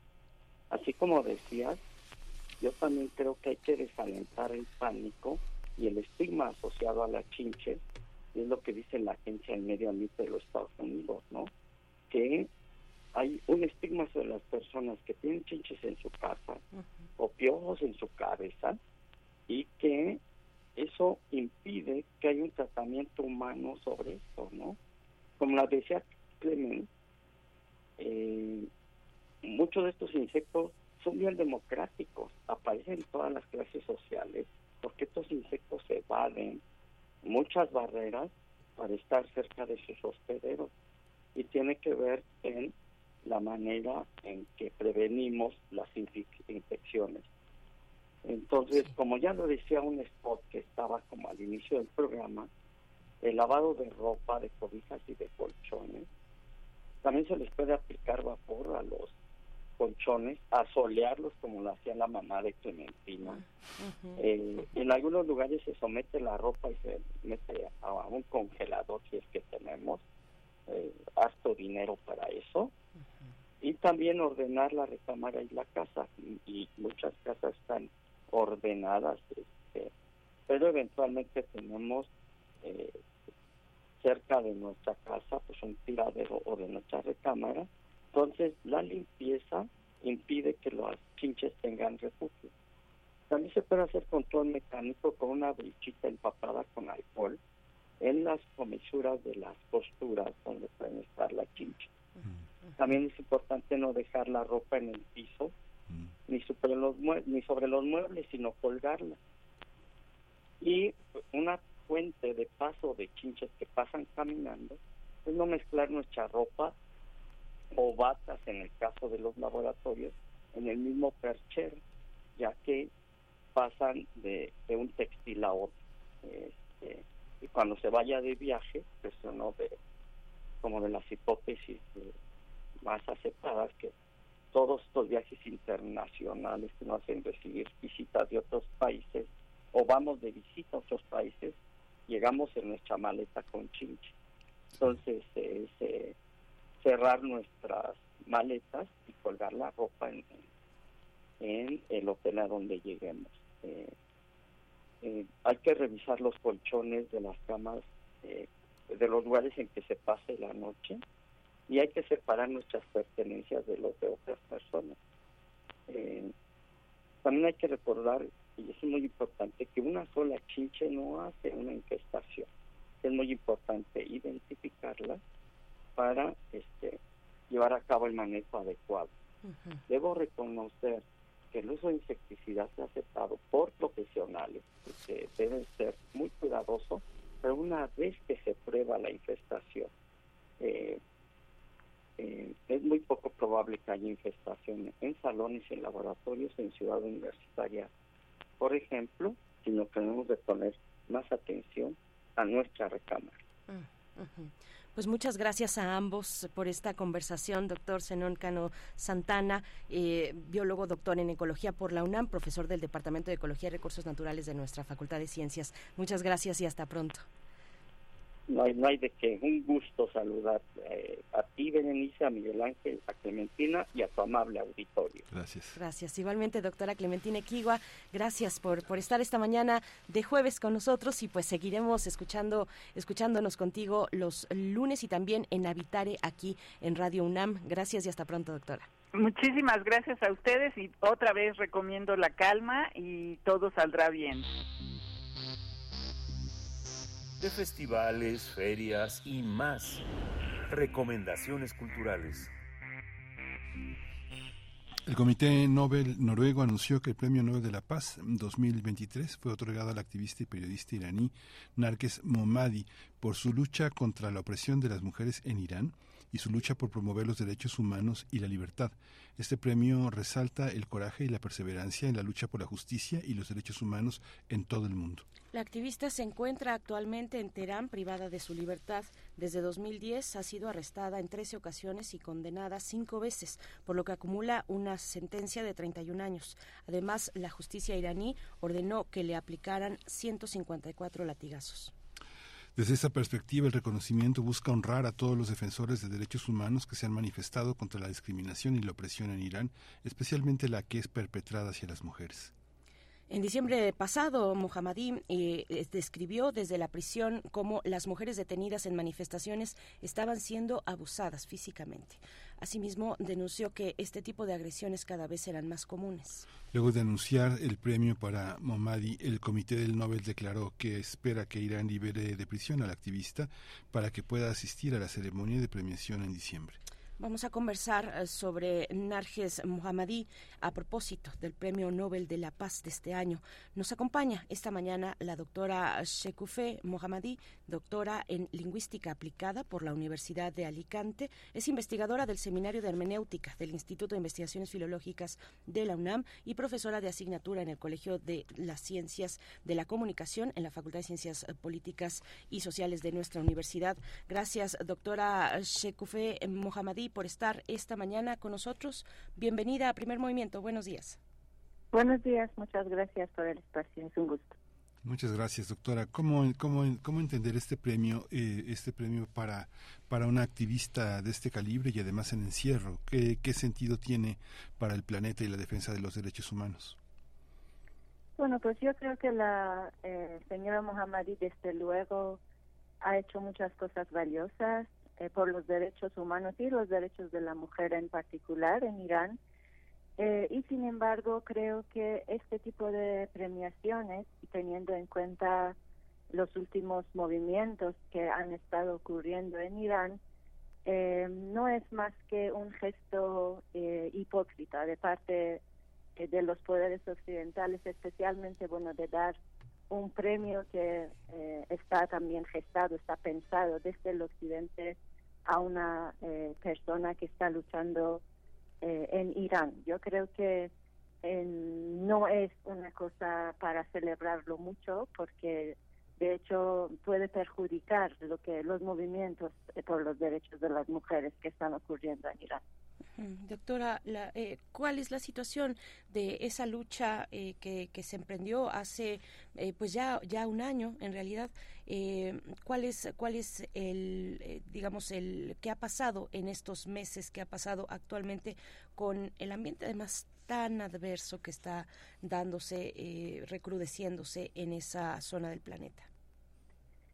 Pues sí, mire, justo hace un año ocurrió, ya usted estaba en el septiembre del año pasado, fue que empezó este movimiento que luego se llamó eh, Mujer, Vida, Libertad y que pues eh, era una manifestación de las demandas de más de 40 años de las personas que viven en Irán, no solo las mujeres, también los hombres, pues eh, debido a que Irán lamentablemente lleva bajo dictaduras desde hace al menos 100 años. Entonces, eh, este movimiento se convirtió en una especie de símbolo de todas estas demandas y ahí eh, todo esto que había sido acumulado por tantos años pues se dio a conocer.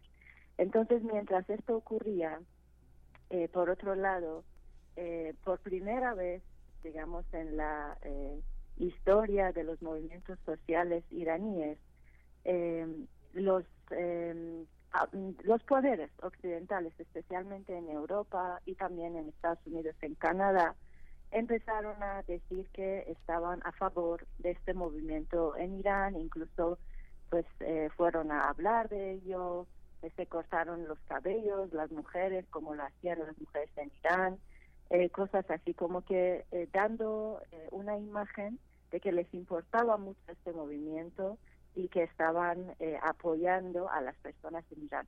Igual que ahora dicen que con el premio Nobel están apoyando a las luchas de las mujeres en Irán. Pero lo que verdaderamente estaba ocurriendo es que mientras ellos eh, manifestaban de esta manera su supuesto apoyo, estaban por el otro lado negociando con el gobierno de la República Islámica en Irán, seguían sus eh, también intercambios comerciales en Irán sin ningún problema, es decir, apoyaban económicamente eh, políticamente al régimen de Irán mientras intentaban dar esta otra imagen de que ah, nosotros nos preocupamos mucho por los derechos humanos y por lo tanto estamos con ustedes. Entonces, esto es muy peligroso, ha sido muy peligroso, porque eh, por otro lado hemos estado viendo la construcción de una alternativa eh, en la diáspora iraní, también muy relacionada con los poderes eh, de Estados Unidos y de Europa. Es decir, ellos empezaron a buscar algunas eh, caras conocidas eh, que también han, tenido alguna trayectoria, que ahora no pueden vivir en Irán, viven fuera. Entonces, buscaron estas caras, empezaron a reforzar que se convirtieran en una especie de poder de la oposición o una alternativa en el caso de que el régimen cayera. Entonces, eh, esta, esta oposición que se ha formado gracias a Francia, a Estados Unidos, eh, a Inglaterra, eh, fuera de Irán, que puedo nombrarles las caras, pero bueno, no sé si viene acaso.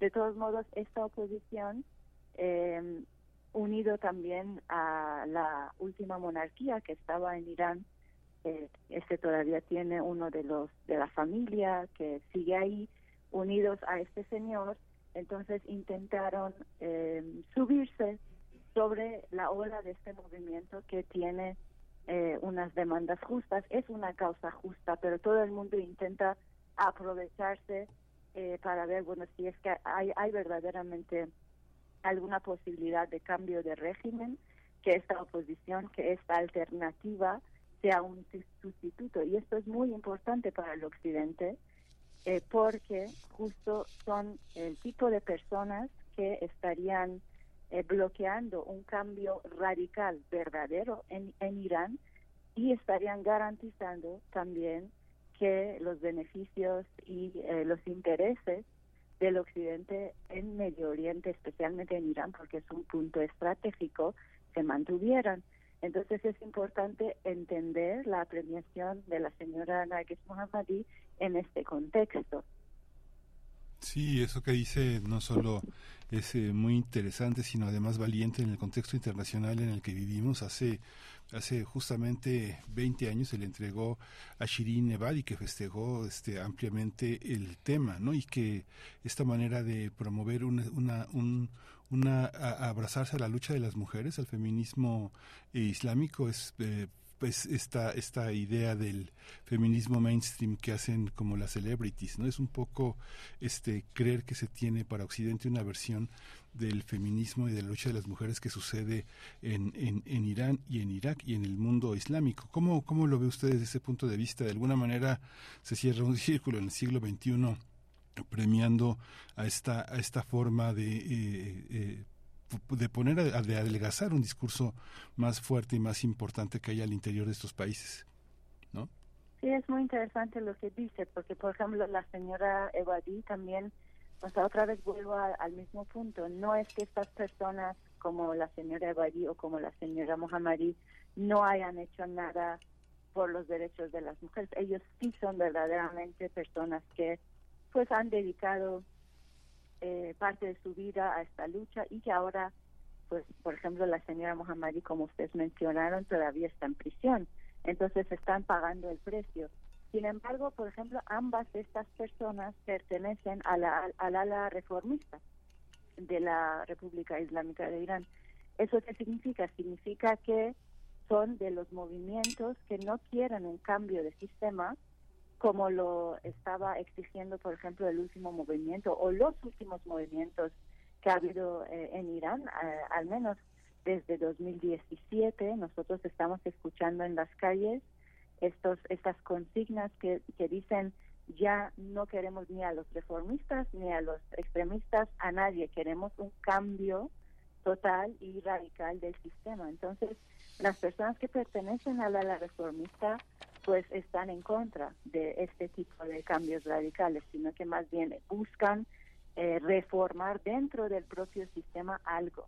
Ahora, lamentablemente, eh, la señora Evadi, por ejemplo, también se juntó ¿no? con parte de esta oposición de fuera del país, incluso con los monarquistas, hizo unión eh, y em, para en contra de la República Islámica pero también pues esto es muy perjudicial porque pues una la vuelta de una monarquía a Irán eh, sería verdaderamente eh, nada más un cambio de fachada otra vez igual que ocurrió en el 79 y estaríamos viendo a una figura otra vez digamos dictatorial en el país aunque sea bajo el nombre de una democracia pero cuyo objetivo eh, sería eh, nada, o sea, dar ciertas libertades y estar ahí velando por los intereses eh, de los países occidentales, mientras que lamentablemente en las últimas semanas, ustedes no sé si lo saben, pero en Irán se dio un fenómeno muy lamentable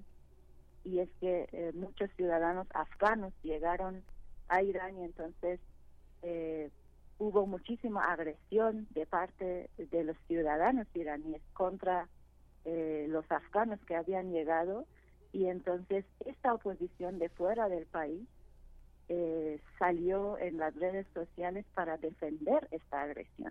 Entonces, ¿qué clase de cambio eh, estaríamos esperando si estas son las personas que van a llegar al poder? Entonces, esto es como una primera cosa. Y por otro, justo usted eh, lo que menciona es bien importante porque las luchas de las mujeres en Irán al menos tienen 120 eh, años de antigüedad. Y estas luchas seguirán estando ahí, haya o no haya un premio Nobel para una mujer que lucha por estos derechos. Y es curioso porque el feminismo eh, del tipo que se está viviendo en Irán, y yo no hablo de la zona porque cada zona tiene sus particularidades. Por ejemplo, los feminismos de algunos de los países sí están muy relacionados con la religión islámica. En Irán esto no es el caso.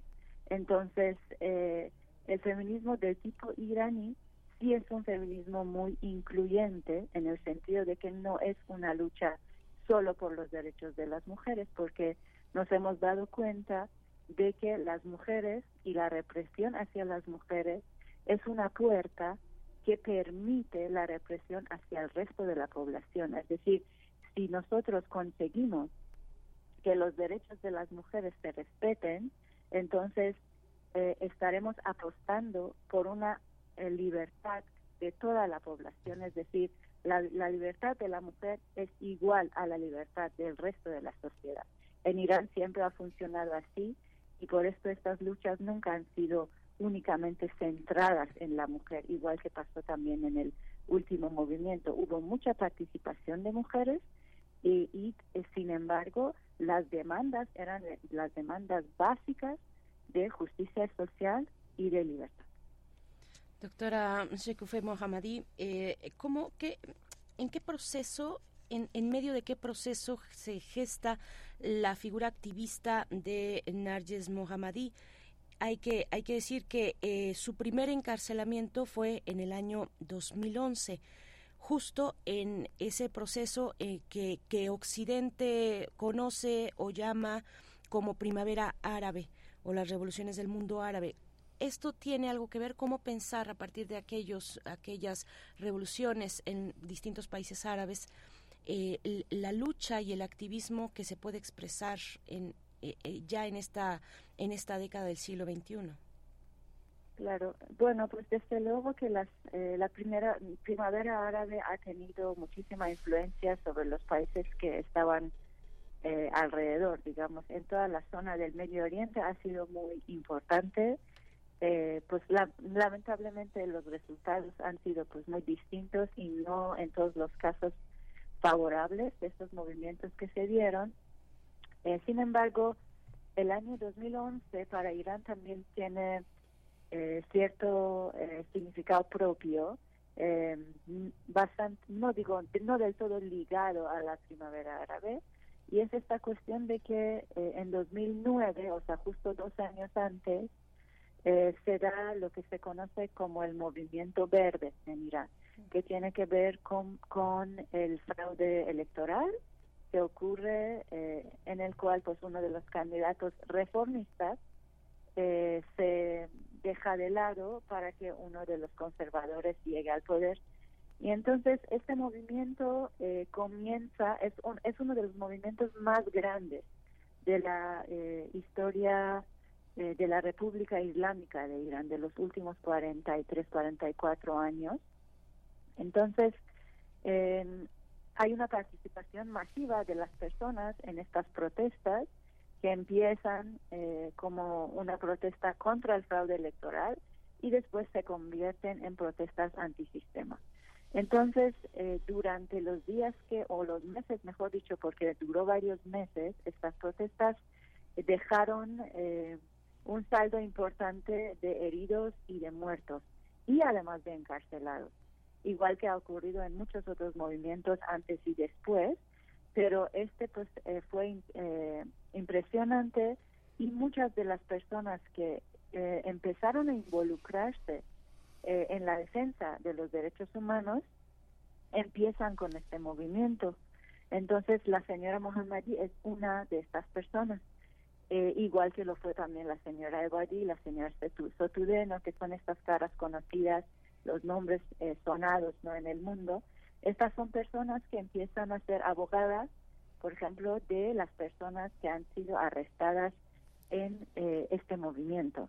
Entonces em, ahí es cuando su lucha empieza a tomar eh, una, un significado mayor y entonces como represalia de, su activismo, pues vamos a empezar a ver también el arresto de estas mismas abogadas, su encarcelamiento, sus eh, cadenas, eh, digamos, eh, ah, de, cárcel muy largas, sus penas de latigazos, etcétera. ¿no? Entonces, yo creo que esto hay que entenderlo más bien en el contexto de las consecuencias del movimiento verde en Irán. Sí, también está, este, en este contexto eh, con todo este activismo, con toda esta movilización al interior del país, ¿cómo se posiciona tanto el mundo que no quiere el cambio, el mundo conservador, diríamos, contra este mundo que se agita de gente joven, de activistas, en el caso de Israel y eh, lo que sucede en la franja de Gaza? cómo se posiciona como eh, un, un, también un premio como este eh, eh, supuestamente alienta la paz hemos visto bueno en los últimos premios este una cuestión también contra Rusia muy muy una posición a favor de Ucrania de, declarada no es algo que también lo que usted llama Occidente se refleja también en esta parte de los premios anteriores. ¿Cómo, cómo contextualizar este premio y esta postura que usted señala frente a los acontecimientos recientes en Israel y Gaza? Eh, sí, bueno, primero yo creo que hay que entender que eh, parte de las razones de cómo se posicionó Europa, Estados Unidos y Canadá eh, frente al último movimiento en Irán fue justo que la República Islámica decidió hacer alianzas o reforzar sus alianzas con eh, los imperios del Oriente, que son Rusia y China. Entonces, eh, Irán se junta, digamos, eh, con... Hay una junta en, en Samarcanda, justo en el año pasado, en por septiembre, donde Irán se vuelve miembro ya fijo del Pacto de Shanghái. Entonces, Eso es está coincidiendo al mismo tiempo con lo que está eh, pasando en Irán con el movimiento Mujer, Vida, Libertad y entonces la reacción del occidente es justo, bueno, pues ya que ustedes se van del otro lado, se van hacia oriente, entonces nosotros vamos a ejercer esta presión desde occidente, ¿no? Para eh, un poco como una especie de amenaza, ¿no? De, eh, de que, bueno, si te vas hacia allá, entonces vamos a destruirte. Yo creo que ese premio de Nobel eh, está en la misma dirección. Ahora, frente al tema de eh, Palestina, es muy importante señalar que eh, las fuerzas de resistencia, las personas que luchan por justicia, por libertad en Irán, desde siempre han estado eh, posicionándose al lado del pueblo palestino. O sea, en eso no hay ninguna duda. O sea, de hecho, eh, incluso muchas de las fuerzas, por ejemplo, izquierdistas, revolucionarias de Irán, fueron a entrenarse a Palestina cuando era la etapa de las eh, guerrillas armadas en Irán. Entonces, eso es en la época de la monarquía todavía. Ya eh, después eh, de la revolución del 79 también eh, ha, ha, sido así, es decir, hay un sector consciente de la población que se preocupa por este tema y que siempre ha estado posicionándose junto al pueblo palestino que está luchando por una causa justa contra la oposición, contra la contra el sistema de apartheid israelí. En eso eh, pues hay muchísima claridad dentro y fuera del país. Y sin embargo desde que llega la República Islámica al poder ellos intentan eh, también hacer suyo este discurso eh, pro Palestina y sin embargo para ellos toma otro camino no porque empiezan a reforzar a apoyar de diferentes maneras a algunos de los grupos, eh, digamos, reaccionarios eh, dentro eh, de la población palestina, que por ejemplo uno de los ejemplos es el grupo de Hamas, ¿no? que no es representante del pueblo palestino para nada, sino que es un grupo pues reaccionario dentro de esta población que yo creo que también está perjudicando ¿no? la lucha palestina. Entonces la República Islámica se declara ante el mundo muy pro-Palestina, pero en realidad es pro-Hamas más que pro-Palestina, es decir, las luchas del pueblo palestino eh, le son, eh, digamos, eh, muy poco significativos en relación con sus intereses en la zona, también en Medio Oriente.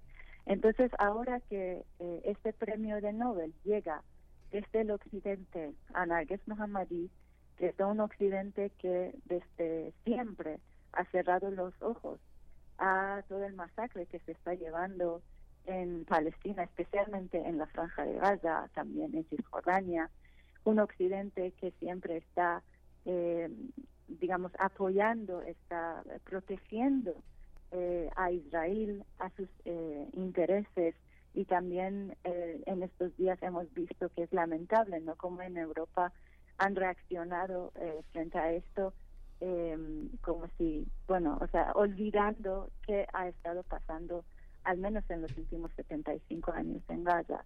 Entonces, este premio que viene de parte de gente que de poderes que se están posicionando a favor de Israel en contra de Palestina para un activista iraní dentro del contexto de la República Islámica otra vez pues es eh, bastante, digamos, es un truco, en realidad es una trampa, ¿no?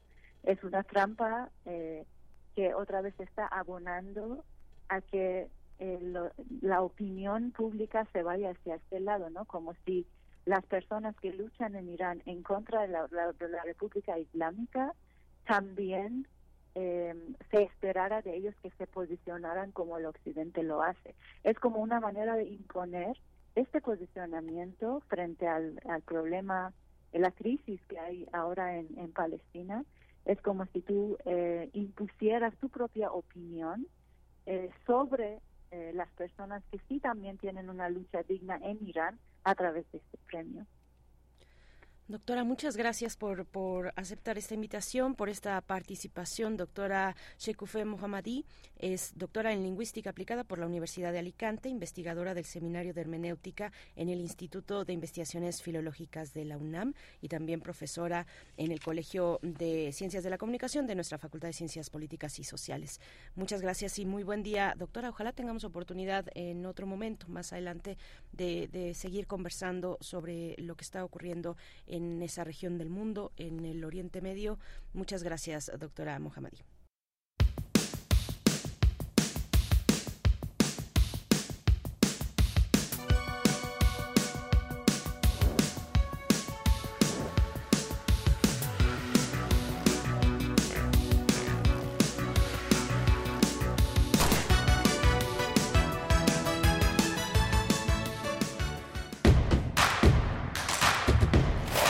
Encuentra la música de primer movimiento día a día en el Spotify de Radio UNAM y agréganos a tus favoritos.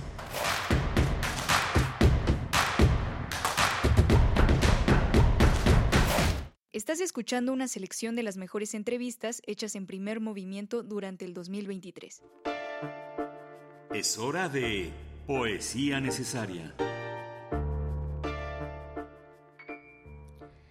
Bueno, pues, ay, me, recordé que están, me, vino ahorita a la mente, recordé que, que ya se están haciendo las, eh, pues, las apuestas para ver quién va a ser la persona, el escritor o escritora ganadora del Premio Nobel de Literatura 2023 pues suenan distintos, distintos nombres. Eh, se me vino a la mente de pronto, ustedes disculpen, pero es que es una, un anuncio que se dará el próximo 5 de octubre, o sea, la próxima semana ya eh, pues se da a conocer esta propuesta, esta, esta, el ganador o ganadora del premio eh, del, del, Nobel de Literatura 2023. Y es que me recordé porque vamos a hablar y les voy a compartir la poesía de una escritora eh, que ganó el Premio Nacional de Poesía 2023 de España. Esta semana se dio a conocer el nombre de la ganadora y se trata de Yolanda Castaño. Es una representante de la poesía gallega. Ella nació en Santiago de Compostela, en Galicia, en el año del 77.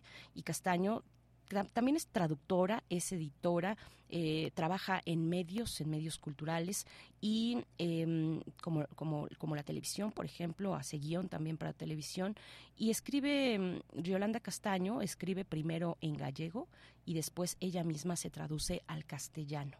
Es filóloga hispánica de formación por la Universidad de A Coruña y bueno, vamos a, yo les voy a compartir un poema que se desprende de su más reciente eh, poemario que se titula Materia y lo encuentran en Visor de Poesía. Este poema se titula Iceberg. Y bueno, pues la música también es española y tiene que ver también con el hielo. Se trata de Melenas, es una banda de Pamplona y hace un cover a esta banda suiza de culto de principios de los años 80, Grauson que bueno pues una, una banda que se lanza con que se lanzó en aquel momento con un sencillo que quedó resonando para la posteridad que es Iceberg y que se, se, se, traduce como oso polar, así es que así se llama esta eh, propuesta musical, un cover de Melenas desde España a la banda suiza de Grauson. Vamos con Iceberg, la poesía de Yolanda Castaño. Enhorabuena por este reconocimiento, Premio Nacional de Poesía 2023 en España. Iceberg. ¿Cómo mirar de nuevo si aun cuando me froto los ojos me salen a veces los tuyos? La mandíbula del horizonte se llena como un vaso. Crecer fue ir por ti y volver más tarde por mí misma. Un pez oscuro visitaba nuestra casa. Nosotros nunca llegamos a verlo. Tú lo cosías y comías por las noches y al día siguiente solo quedaban raspas. Arpas de madreperla de las que arrancábamos notas. Me aprendiste de memoria y si me expulso de mí, tu casa siempre está abierta. Tus labios no se ven porque los llevo maquillados. A veces me los perfilo con colores infrecuentes para que no se les puedan escuchar las mismas cosas. Siete octavos, permafrost, me eres en el silencio compacto del subsuelo, una linterna alumbrando de mí hacia mí todas las idas y venidas.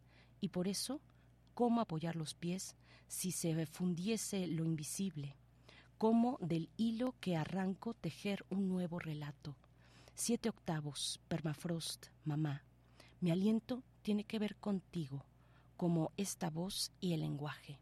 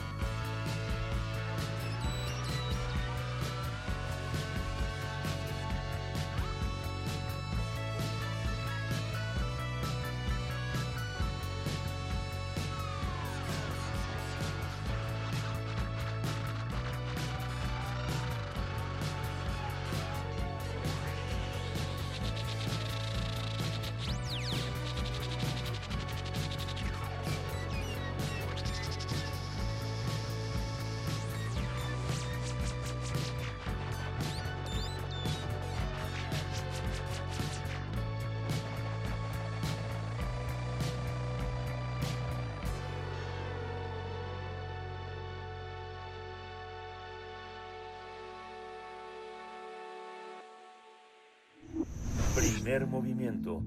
Hacemos comunidad con tus postales sonoras.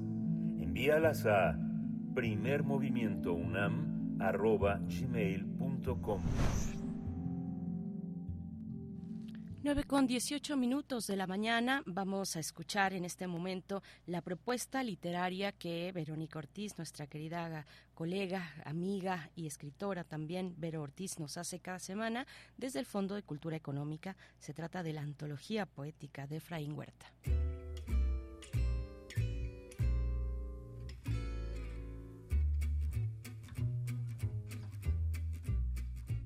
Queridas, queridos, es un gran gusto saludarles a ustedes que siguen el programa Primer Movimiento y desde luego a quienes lo hacen posible. Autor de uno de los libros fundamentales de la poesía hispanoamericana, Los hombres del alba, Efraín Huerta, perteneciente a la generación de Taller, esto es en 1938-1941, una revista literaria que tuvo a la cabeza Octavio Paz y Rafael Solana, entre otros. Se opuso, Huerta se opuso a la poesía pura de rígidos formalismos. Su poesía fue de ruptura. Huerta propuso con su obra una estética de la impureza. De estampida de poemínimos, me permito leerles lo siguiente. Hay poeta Primero que nada, me complace enormísimamente ser un buen poeta de segunda del tercer mundo. Accesible a todos los bolsillos esta nueva edición con el prólogo y selección de otro grande de las letras mexicanas, Carlos Montemayor, quien a través de este título nos acerca a los intereses y obsesiones de Efraín Huerta, la presencia femenina, su pasión por la ciudad en su poema Declaración de Odio, su militancia política, y el amor. En detallado prólogo, Carlos Montemayor analiza cada poema de Huerta, sus metáforas, a veces gratuitas, no así en sus poemas maduros, que se elevan serenos ya, equilibrados, más sobrios. Escribe el también poeta y narrador sobre el nocturno del Mississippi, que para terminar esta recomendación ahora me permito leerles.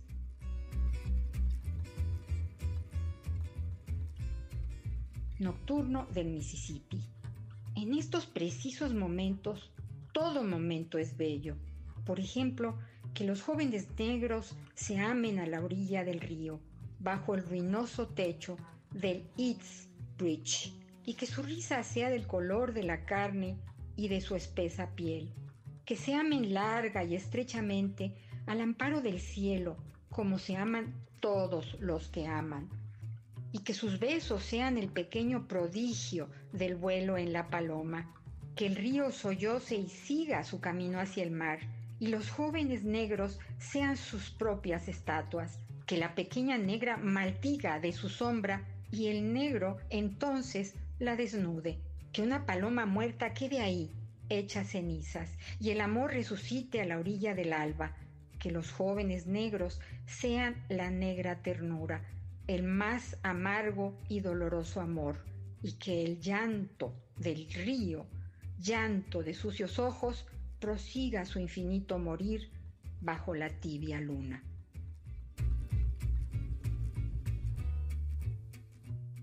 Acérquese a Efraín Huerta, antología poética con la obra seleccionada y prologada por Carlos Montemayor, y goce y sorpréndase de la pluma del fundador del movimiento Cocodrilismo, reconocido con el Premio Nacional de Poesía 1976. Efraín Huerta, recién editada en la colección popular del Fondo de Cultura Económica, porque leer es un placer.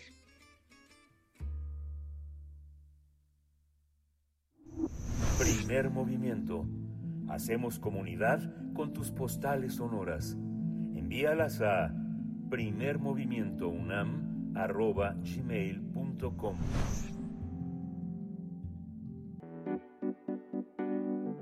La mesa del día.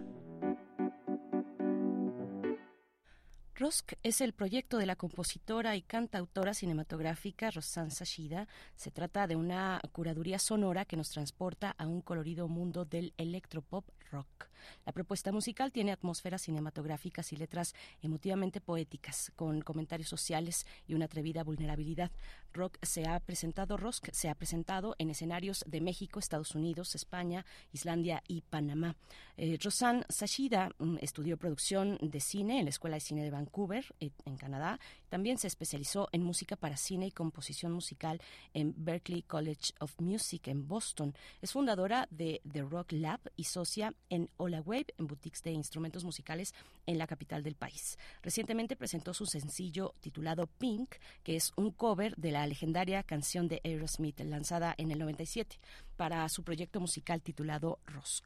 Eh, en esta reinterpretación, Rosk transmite un poderoso sentimiento de empoderamiento lesbo-feminista del futuro.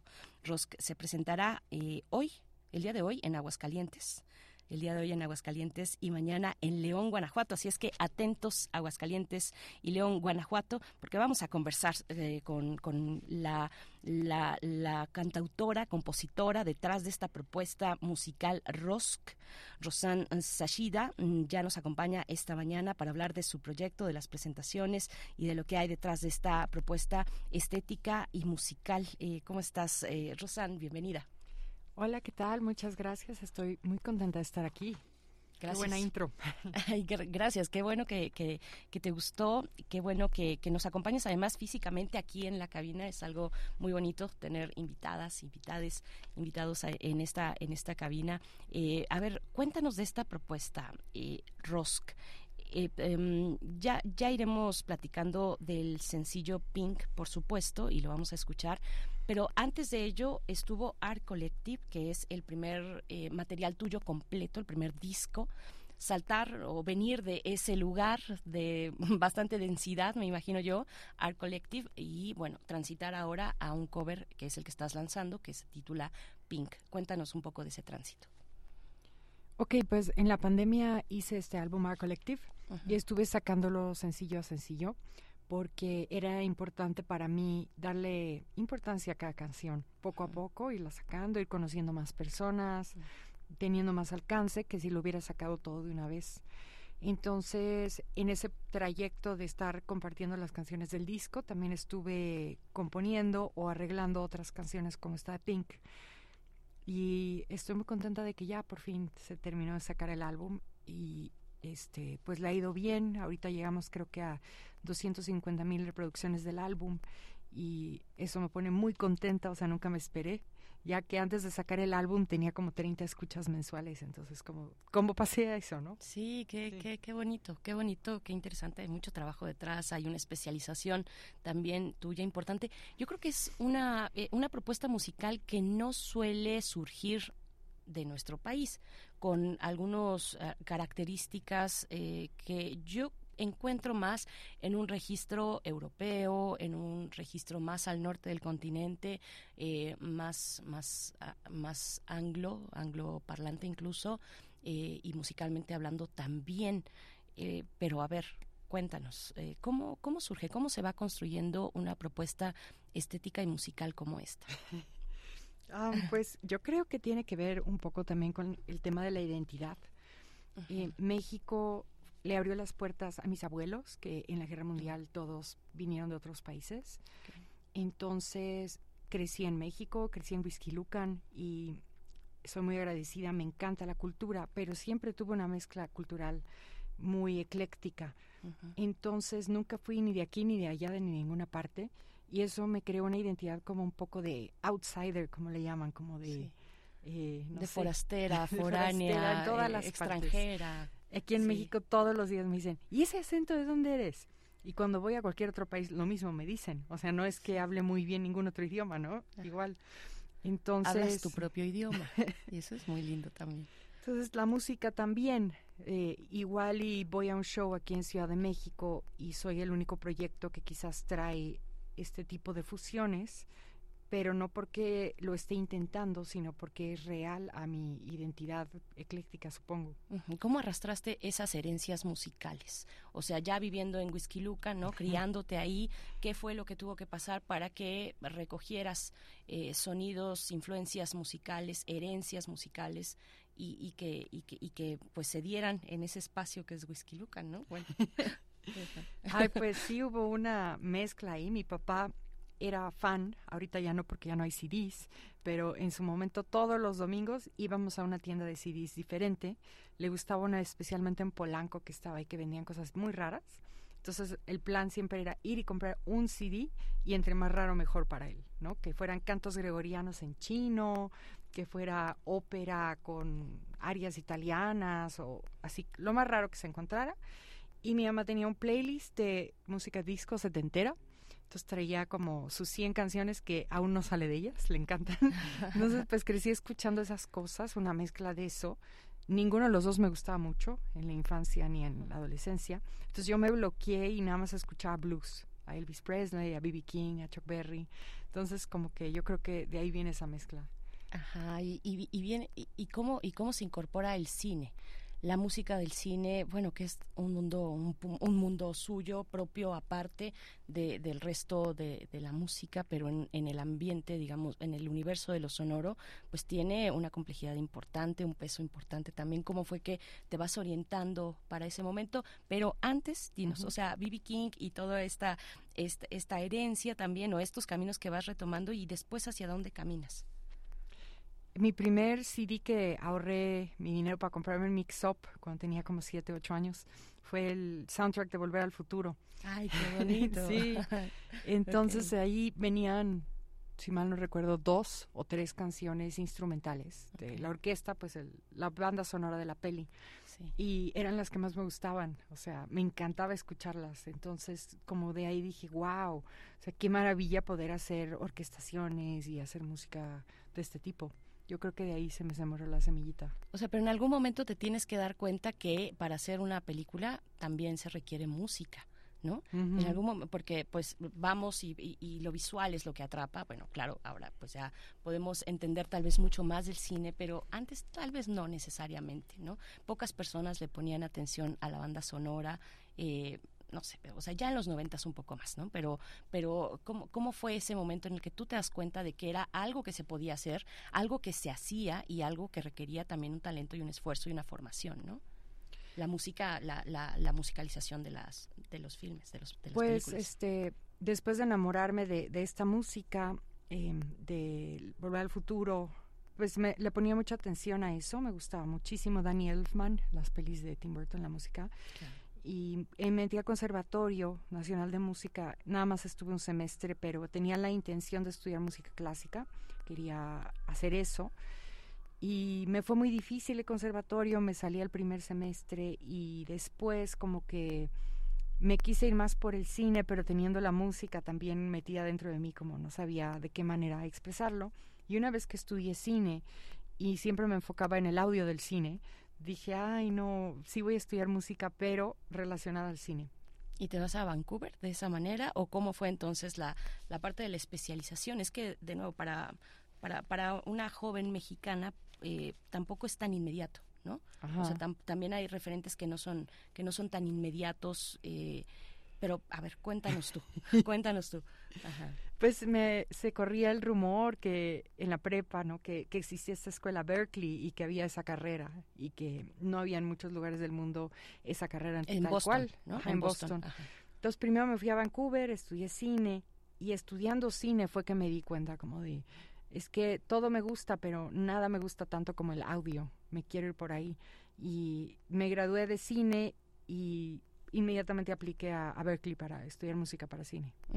y, y, esa parte visual que también recoges, ¿no?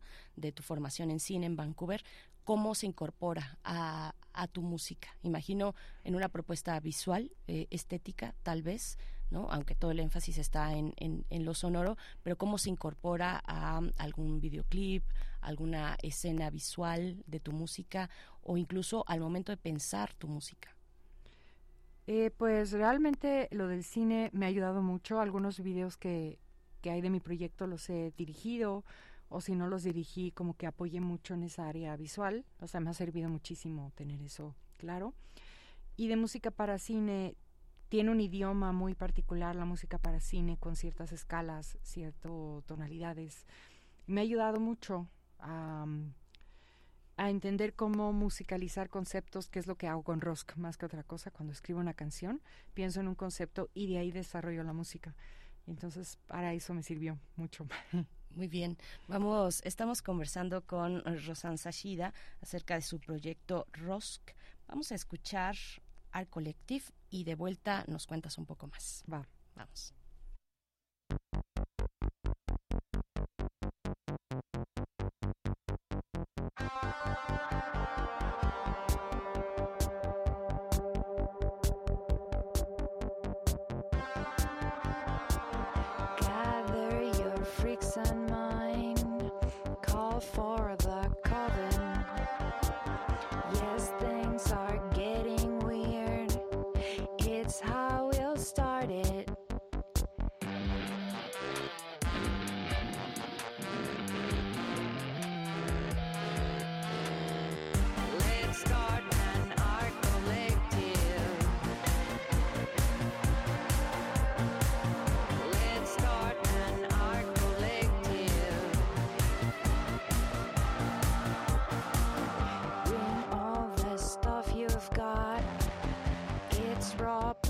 Show.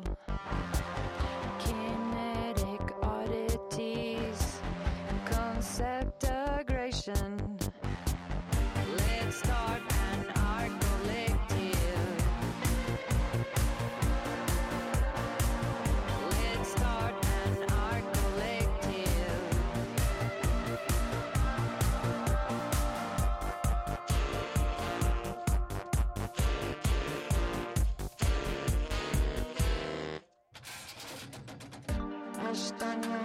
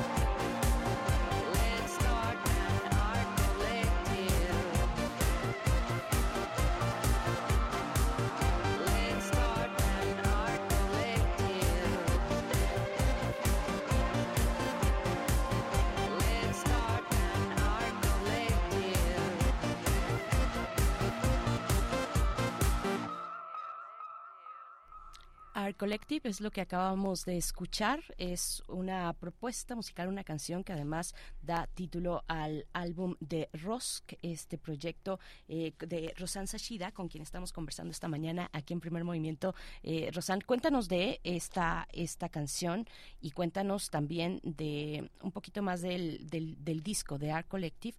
¿Cómo, cómo, cómo fue la realización? Eh, ¿Quién te acompaña?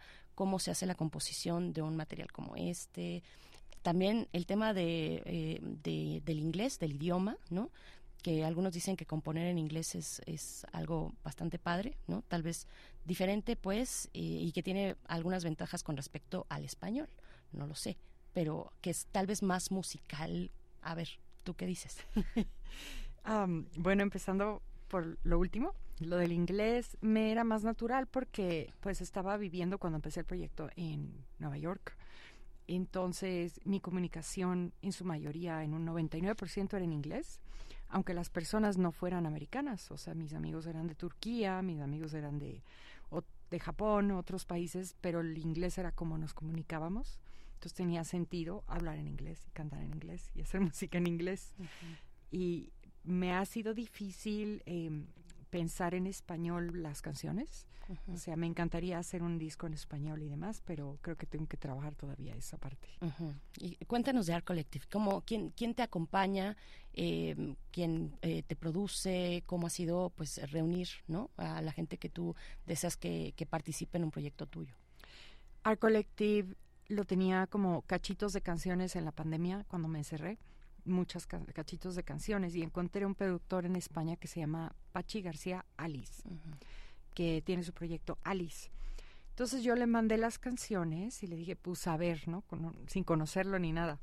Y me empezó a regresar pedacitos reproducidos y me encantó. O sea, me encantó cómo me... Yo sentía que le mandaba como bocetos muy rayonados y me los regresaba todos limpiecitos, ¿no? Entonces dije, ay, sí, qué bien, me encanta esto. Entonces, pues ese álbum en particular solo lo grabé en mi cuarto y mandándole los tracks a Apache y regresándolos y así fue ese proceso. Y ya en vivo en México he colaborado con Israel Bermúdez en la guitarra y con Nico, Nico, Nico en los teclados ya por muchos años, o sea, son mi, equipo. Y en la batería del bajo hemos variado. Ok, ok, Ay, qué interesante. Pensaba también eh, en todas estas, eh, pues estas amistades también que se pueden tejer en otros lugares. El caso, el caso tal vez, a ver, de, de Vancouver, que me parece que es una ciudad muy peculiar en eso, ¿no? Donde llegan muchos jóvenes de todos lados del mundo, ¿no? Es una ciudad de, muchas oportunidades. A veces es difícil hacer amigos, ¿no? Creo. Hay una diversidad cultural también y un peso oriental importante, ¿no? Eh, de, de, personas de Corea, de Japón, ¿no? ¿Cómo, ¿Cómo, fue para ti hilar un poquito, entenderte o tal vez no, tal vez eh, eh, un poco aislarte, ¿no? Porque a veces también eh, pasa en algunos, en algunos lugares, ¿no? Es difícil encontrar amigos, alianzas. ¿Cómo fue? Fue en la escuela, por ejemplo, el primer año que estuve ahí. Todos éramos de otro lado, menos como dos personas. Entonces todos teníamos estas ganas de conocer otras personas y crear como nuestra microfamilia allá. Entonces, además estaba estudiando artes visuales mi primer año allá y la gente que estudia artes visuales estamos re locos.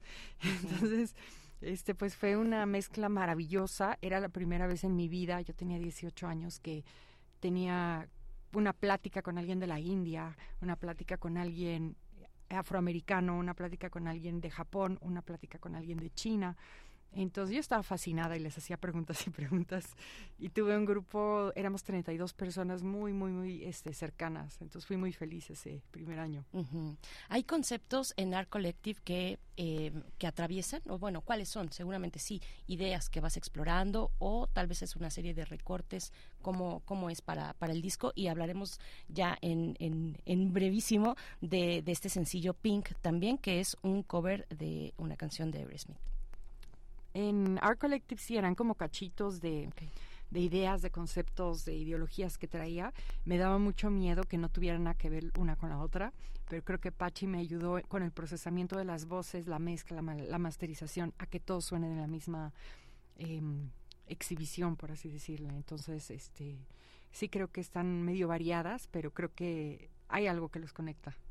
Hay algo que les conecta, yo estoy de acuerdo también. Eh, este cover a Aerosmith, Pink, cuéntanos de él. Ay, pues Aerosmith es eh, uno de mis guilty pleasures.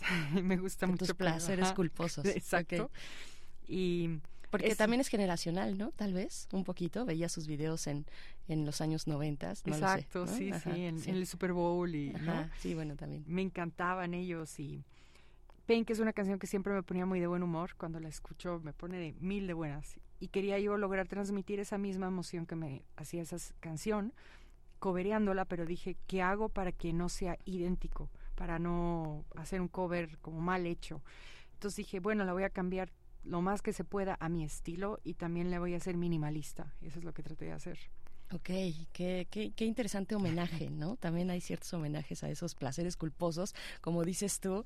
Eh, pues vamos a despedir precisamente con Pink. Y antes, eh, ah, bueno, un tema que sí es mm, también muy, muy relevante en tu propuesta musical y política incluso, que es, bueno, te has presentado en espacios que promueven, que visibilizan, que ponen al frente eh, la, la cuestión LGBT, ¿no? el en un tono lésbico también. Cuéntanos un poco de eso, de cómo lo incorporas a tu música y qué significa, cómo, cómo, qué, qué lugar ocupa dentro de tu propuesta musical.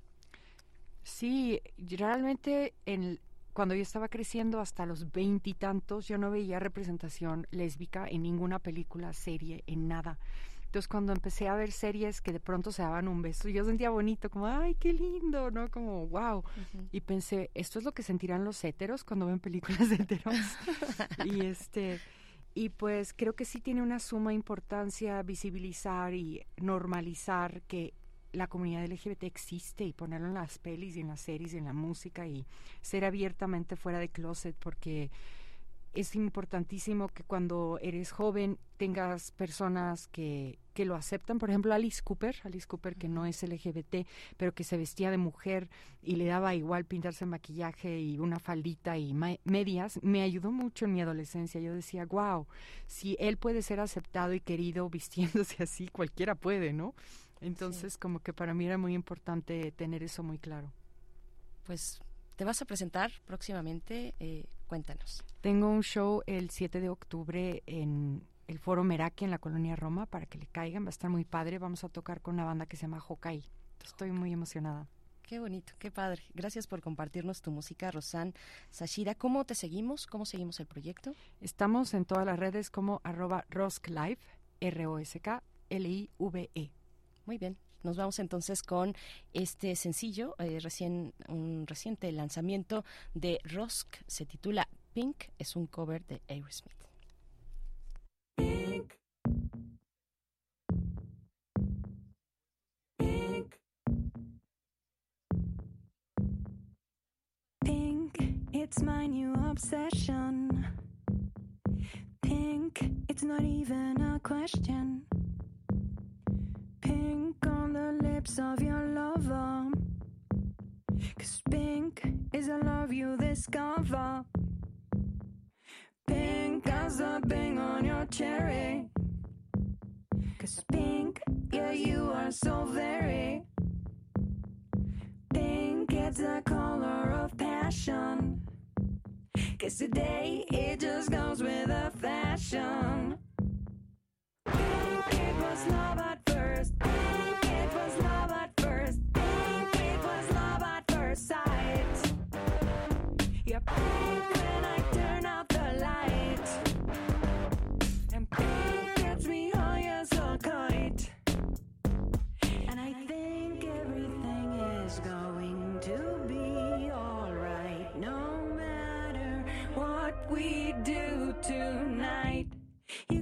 my flamingo. Cause pink gets a new kind of lingo. Pink like a deco umbrella. It's kink, but you don't ever tell her. Pink, it was love at first. Pink, it was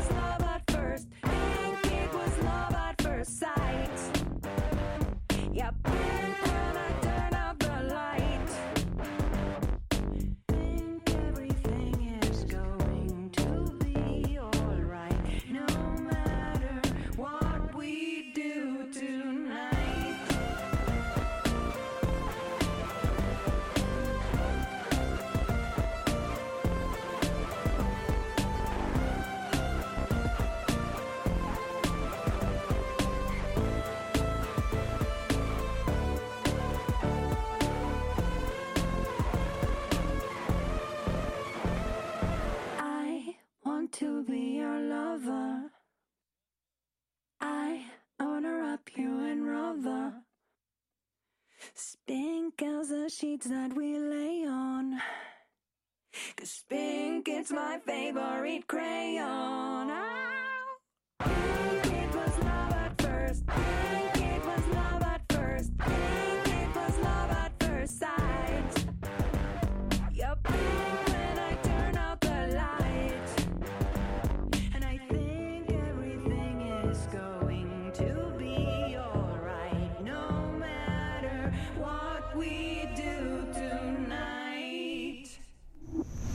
Primer movimiento. Hacemos comunidad con tus postales sonoras. Envíalas a primermovimientounam.gmail.com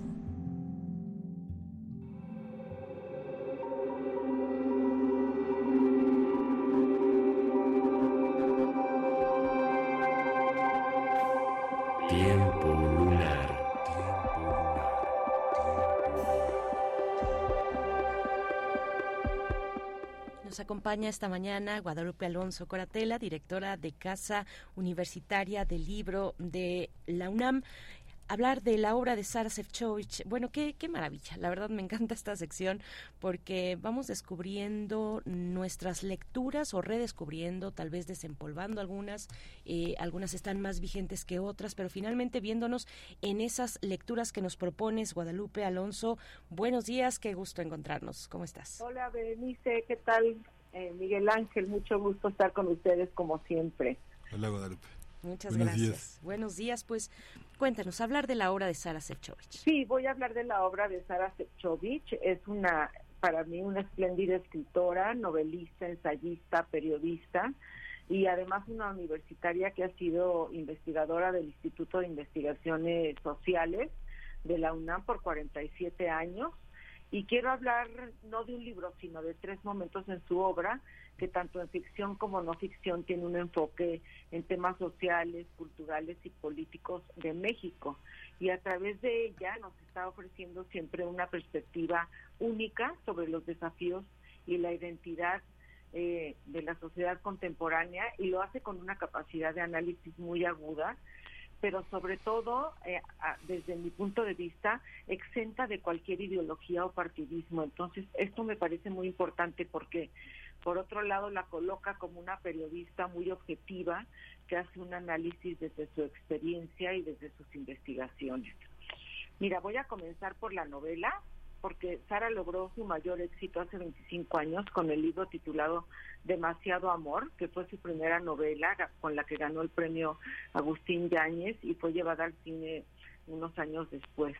Ella aborda la vida de esta mujer que circula y visita la Ciudad de México eh, de un rincón a otro, eh, tiene sueños de viajar a otro país, cambiar su destino. En esta novela Sara desborda su pasión por la pareja, pero también por los sitios y las aventuras eh, que ambos viven en un recorrido por el país. Es una tremenda entrega pasional por México. Y 25 años después, eh, la protagonista Beatriz vuelve y se le presenta a Sara en un entorno totalmente distinto para explorar cómo se puede vivir el amor en el mundo contemporáneo, cómo se comportan los afectos, cómo se viaja en esta época, cómo es la vida en general, a diferencia de lo que había vivido hace un cuarto de siglo. Entonces, eh, esta vez nos presenta Sara un México muy diferente, con violencia, terrorismo, tristeza, situaciones que hace 25 años no existían, y de esto trata la más reciente novela de Sara que se titula Demasiado Odio. Eh, de aquí quiero pasar al ensayo, donde también eh, pues ha sido un género muy recurrido para Sara, en donde encontramos la mayor parte de su obra. Encontramos un interés sobre la situación de la mujer muy notorio en libros como Primeras Damas, La suerte de la consorte y Son mejores las mujeres. En este último se debate sobre un tema sobre el que ella ha insistido, que es que no se trata de exigir cuotas de género, porque, por ejemplo, ser presidenta, dice, es un cargo que no debe obtenerse por género, sino por capacidad y talento. Entonces, bueno, los temas que atañen a la mujer, como la violencia de género, la brecha salarial, la lucha por los derechos reproductivos, han sido una constante en, esta tarea intelectual de Sara Serchovich. Recordemos que fue una de las fundadoras también del grupo de información en reproducción elegida, GIRE, y desde ahí, bueno, pues yo pienso que hizo activismo eh, en favor de la mujer y que tiene un enfoque crítico y valiente que ha contribuido a promover el diálogo sobre estos temas y a impulsar pues cambios en la sociedad, ¿no? Que es de lo que se trata. Y el tercer momento es por supuesto su labor periodística, que también tiene un largo camino de colaboración en periódicos y revistas, dando clases y publicando libros de investigación. Entre estos eh, hay varias antologías, una de ellas es Vida y Milagros de la Crónica, donde hace un recorrido histórico de- por el género, habla del género mismo y recoge las voces de los principales cronistas en México. Para Sara, la crónica es lo mejor de la literatura mexicana y por supuesto está también su columna periodística donde hace reflexiones sobre lo que está sucediendo en la política, en la cultura y cómo afecta esto a la sociedad. Una columna que en ocasiones ha causado bastante polémica porque como dije antes, Sara habla desde su conocimiento y sus reflexiones y muchas veces va a contracorriente de las opiniones generales. Eso sí, no nunca se queda callada.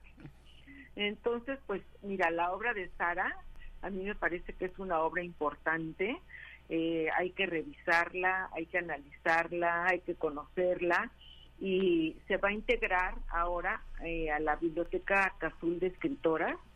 Va, va a haber mañana una ceremonia en la que por razones personales Sara pidió solamente invitar a los compañeros de la prensa, pero a partir de mañana la obra ya estará disponible para quien quiera consultarla o leerla en la Casa Universitaria del Libro.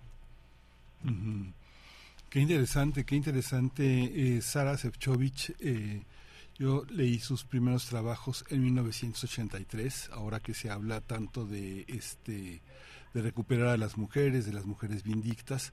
Hizo una antología en tres volúmenes que se llama Mujeres en Espejo. Es una antología de lo más rico de la literatura latinoamericana hasta entonces. Eh, quien no se interesaba en la literatura eh, de mujeres en aquel tiempo fue un libro fundamental cuando estaba tan despreciada la imagen de Luis Espota en el ámbito mexicano de mediados de los 80 Laura este Sara hizo eh, eh, y, este ah, literatura e ideología en la obra de Luis Espota un libro que publicó en 83 en 89 eh, hizo una una cantidad de cosas. Eh, lo último que trabajó y que realmente es una es una, una, una- un balde de agua fría en la cara del periodismo mexicano es su ensayo sobre la crónica mexicana un repaso de lo que se ha hecho la relación entre el periodismo y el poder el periodismo y la literatura. No sé, digo, yo creo que muchas de las cosas que se quieran hacer como por primera vez, hay que asomarse a la obra de Sara Sefcovic a ver si no se han hecho, porque sí, realmente es una de nuestras grandes, grandes este, creadoras, una mujer de imaginación, una gran profesora.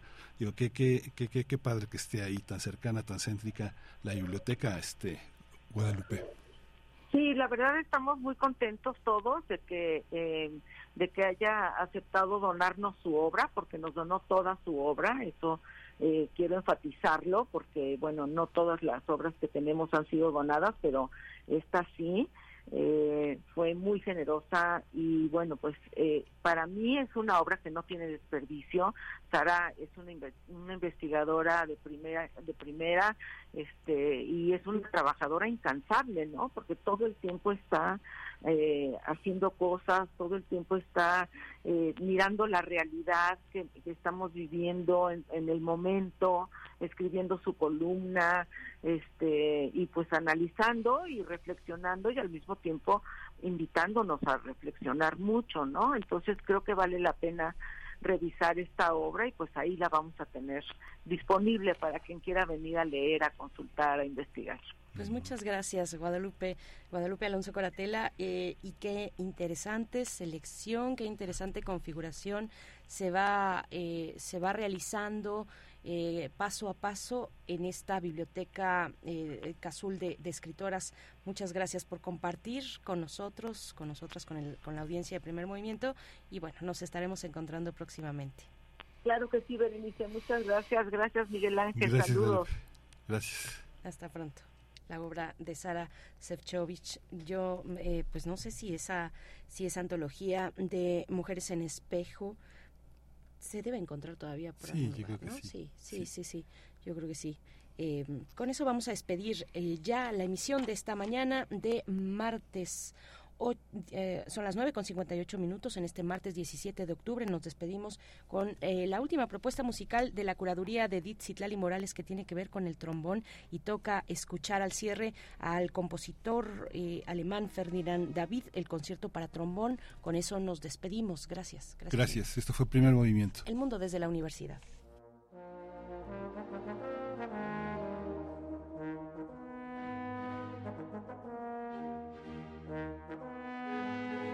Thank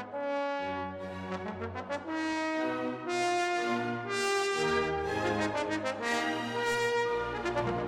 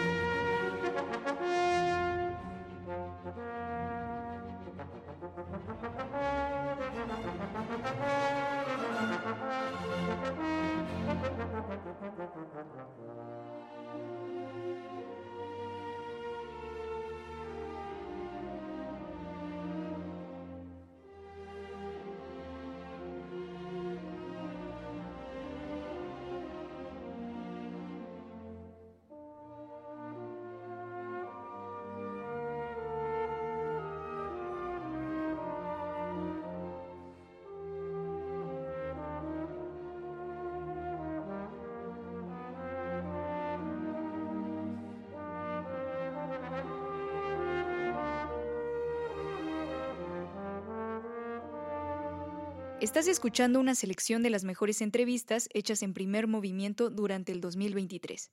Revista Cómo ves. Ojo de mosca.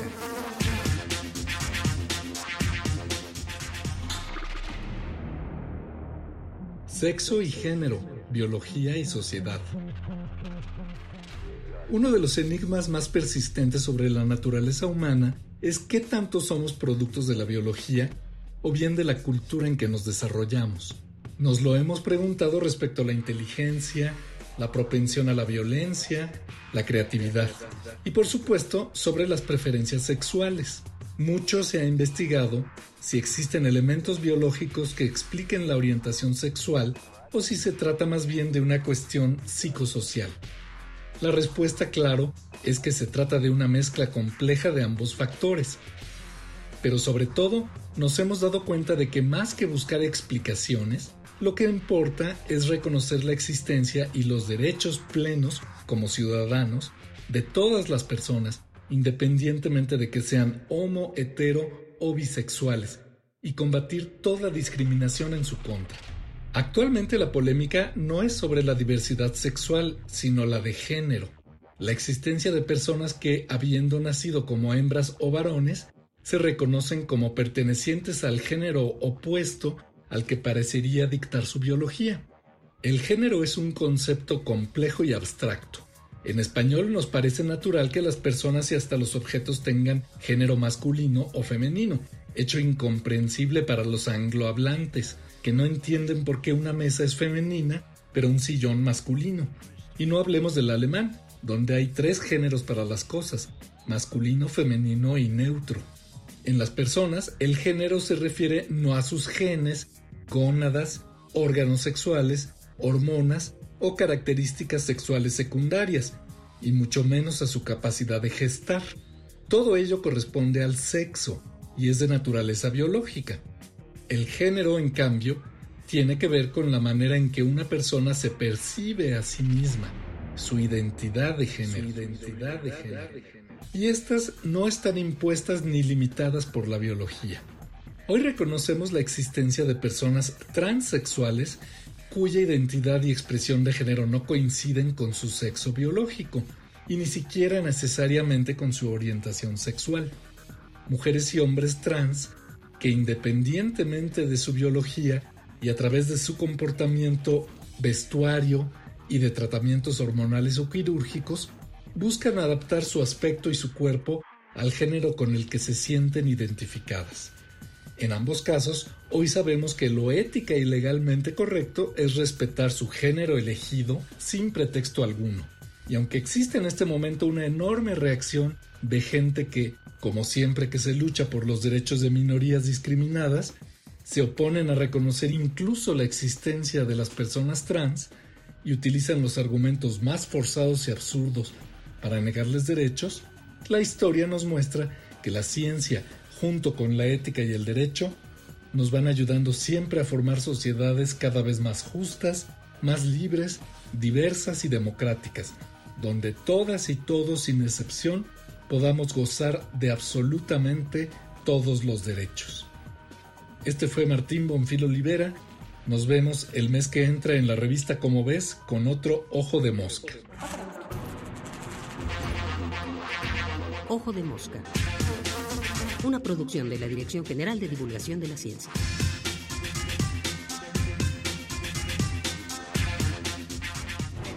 Revista Cómo ves.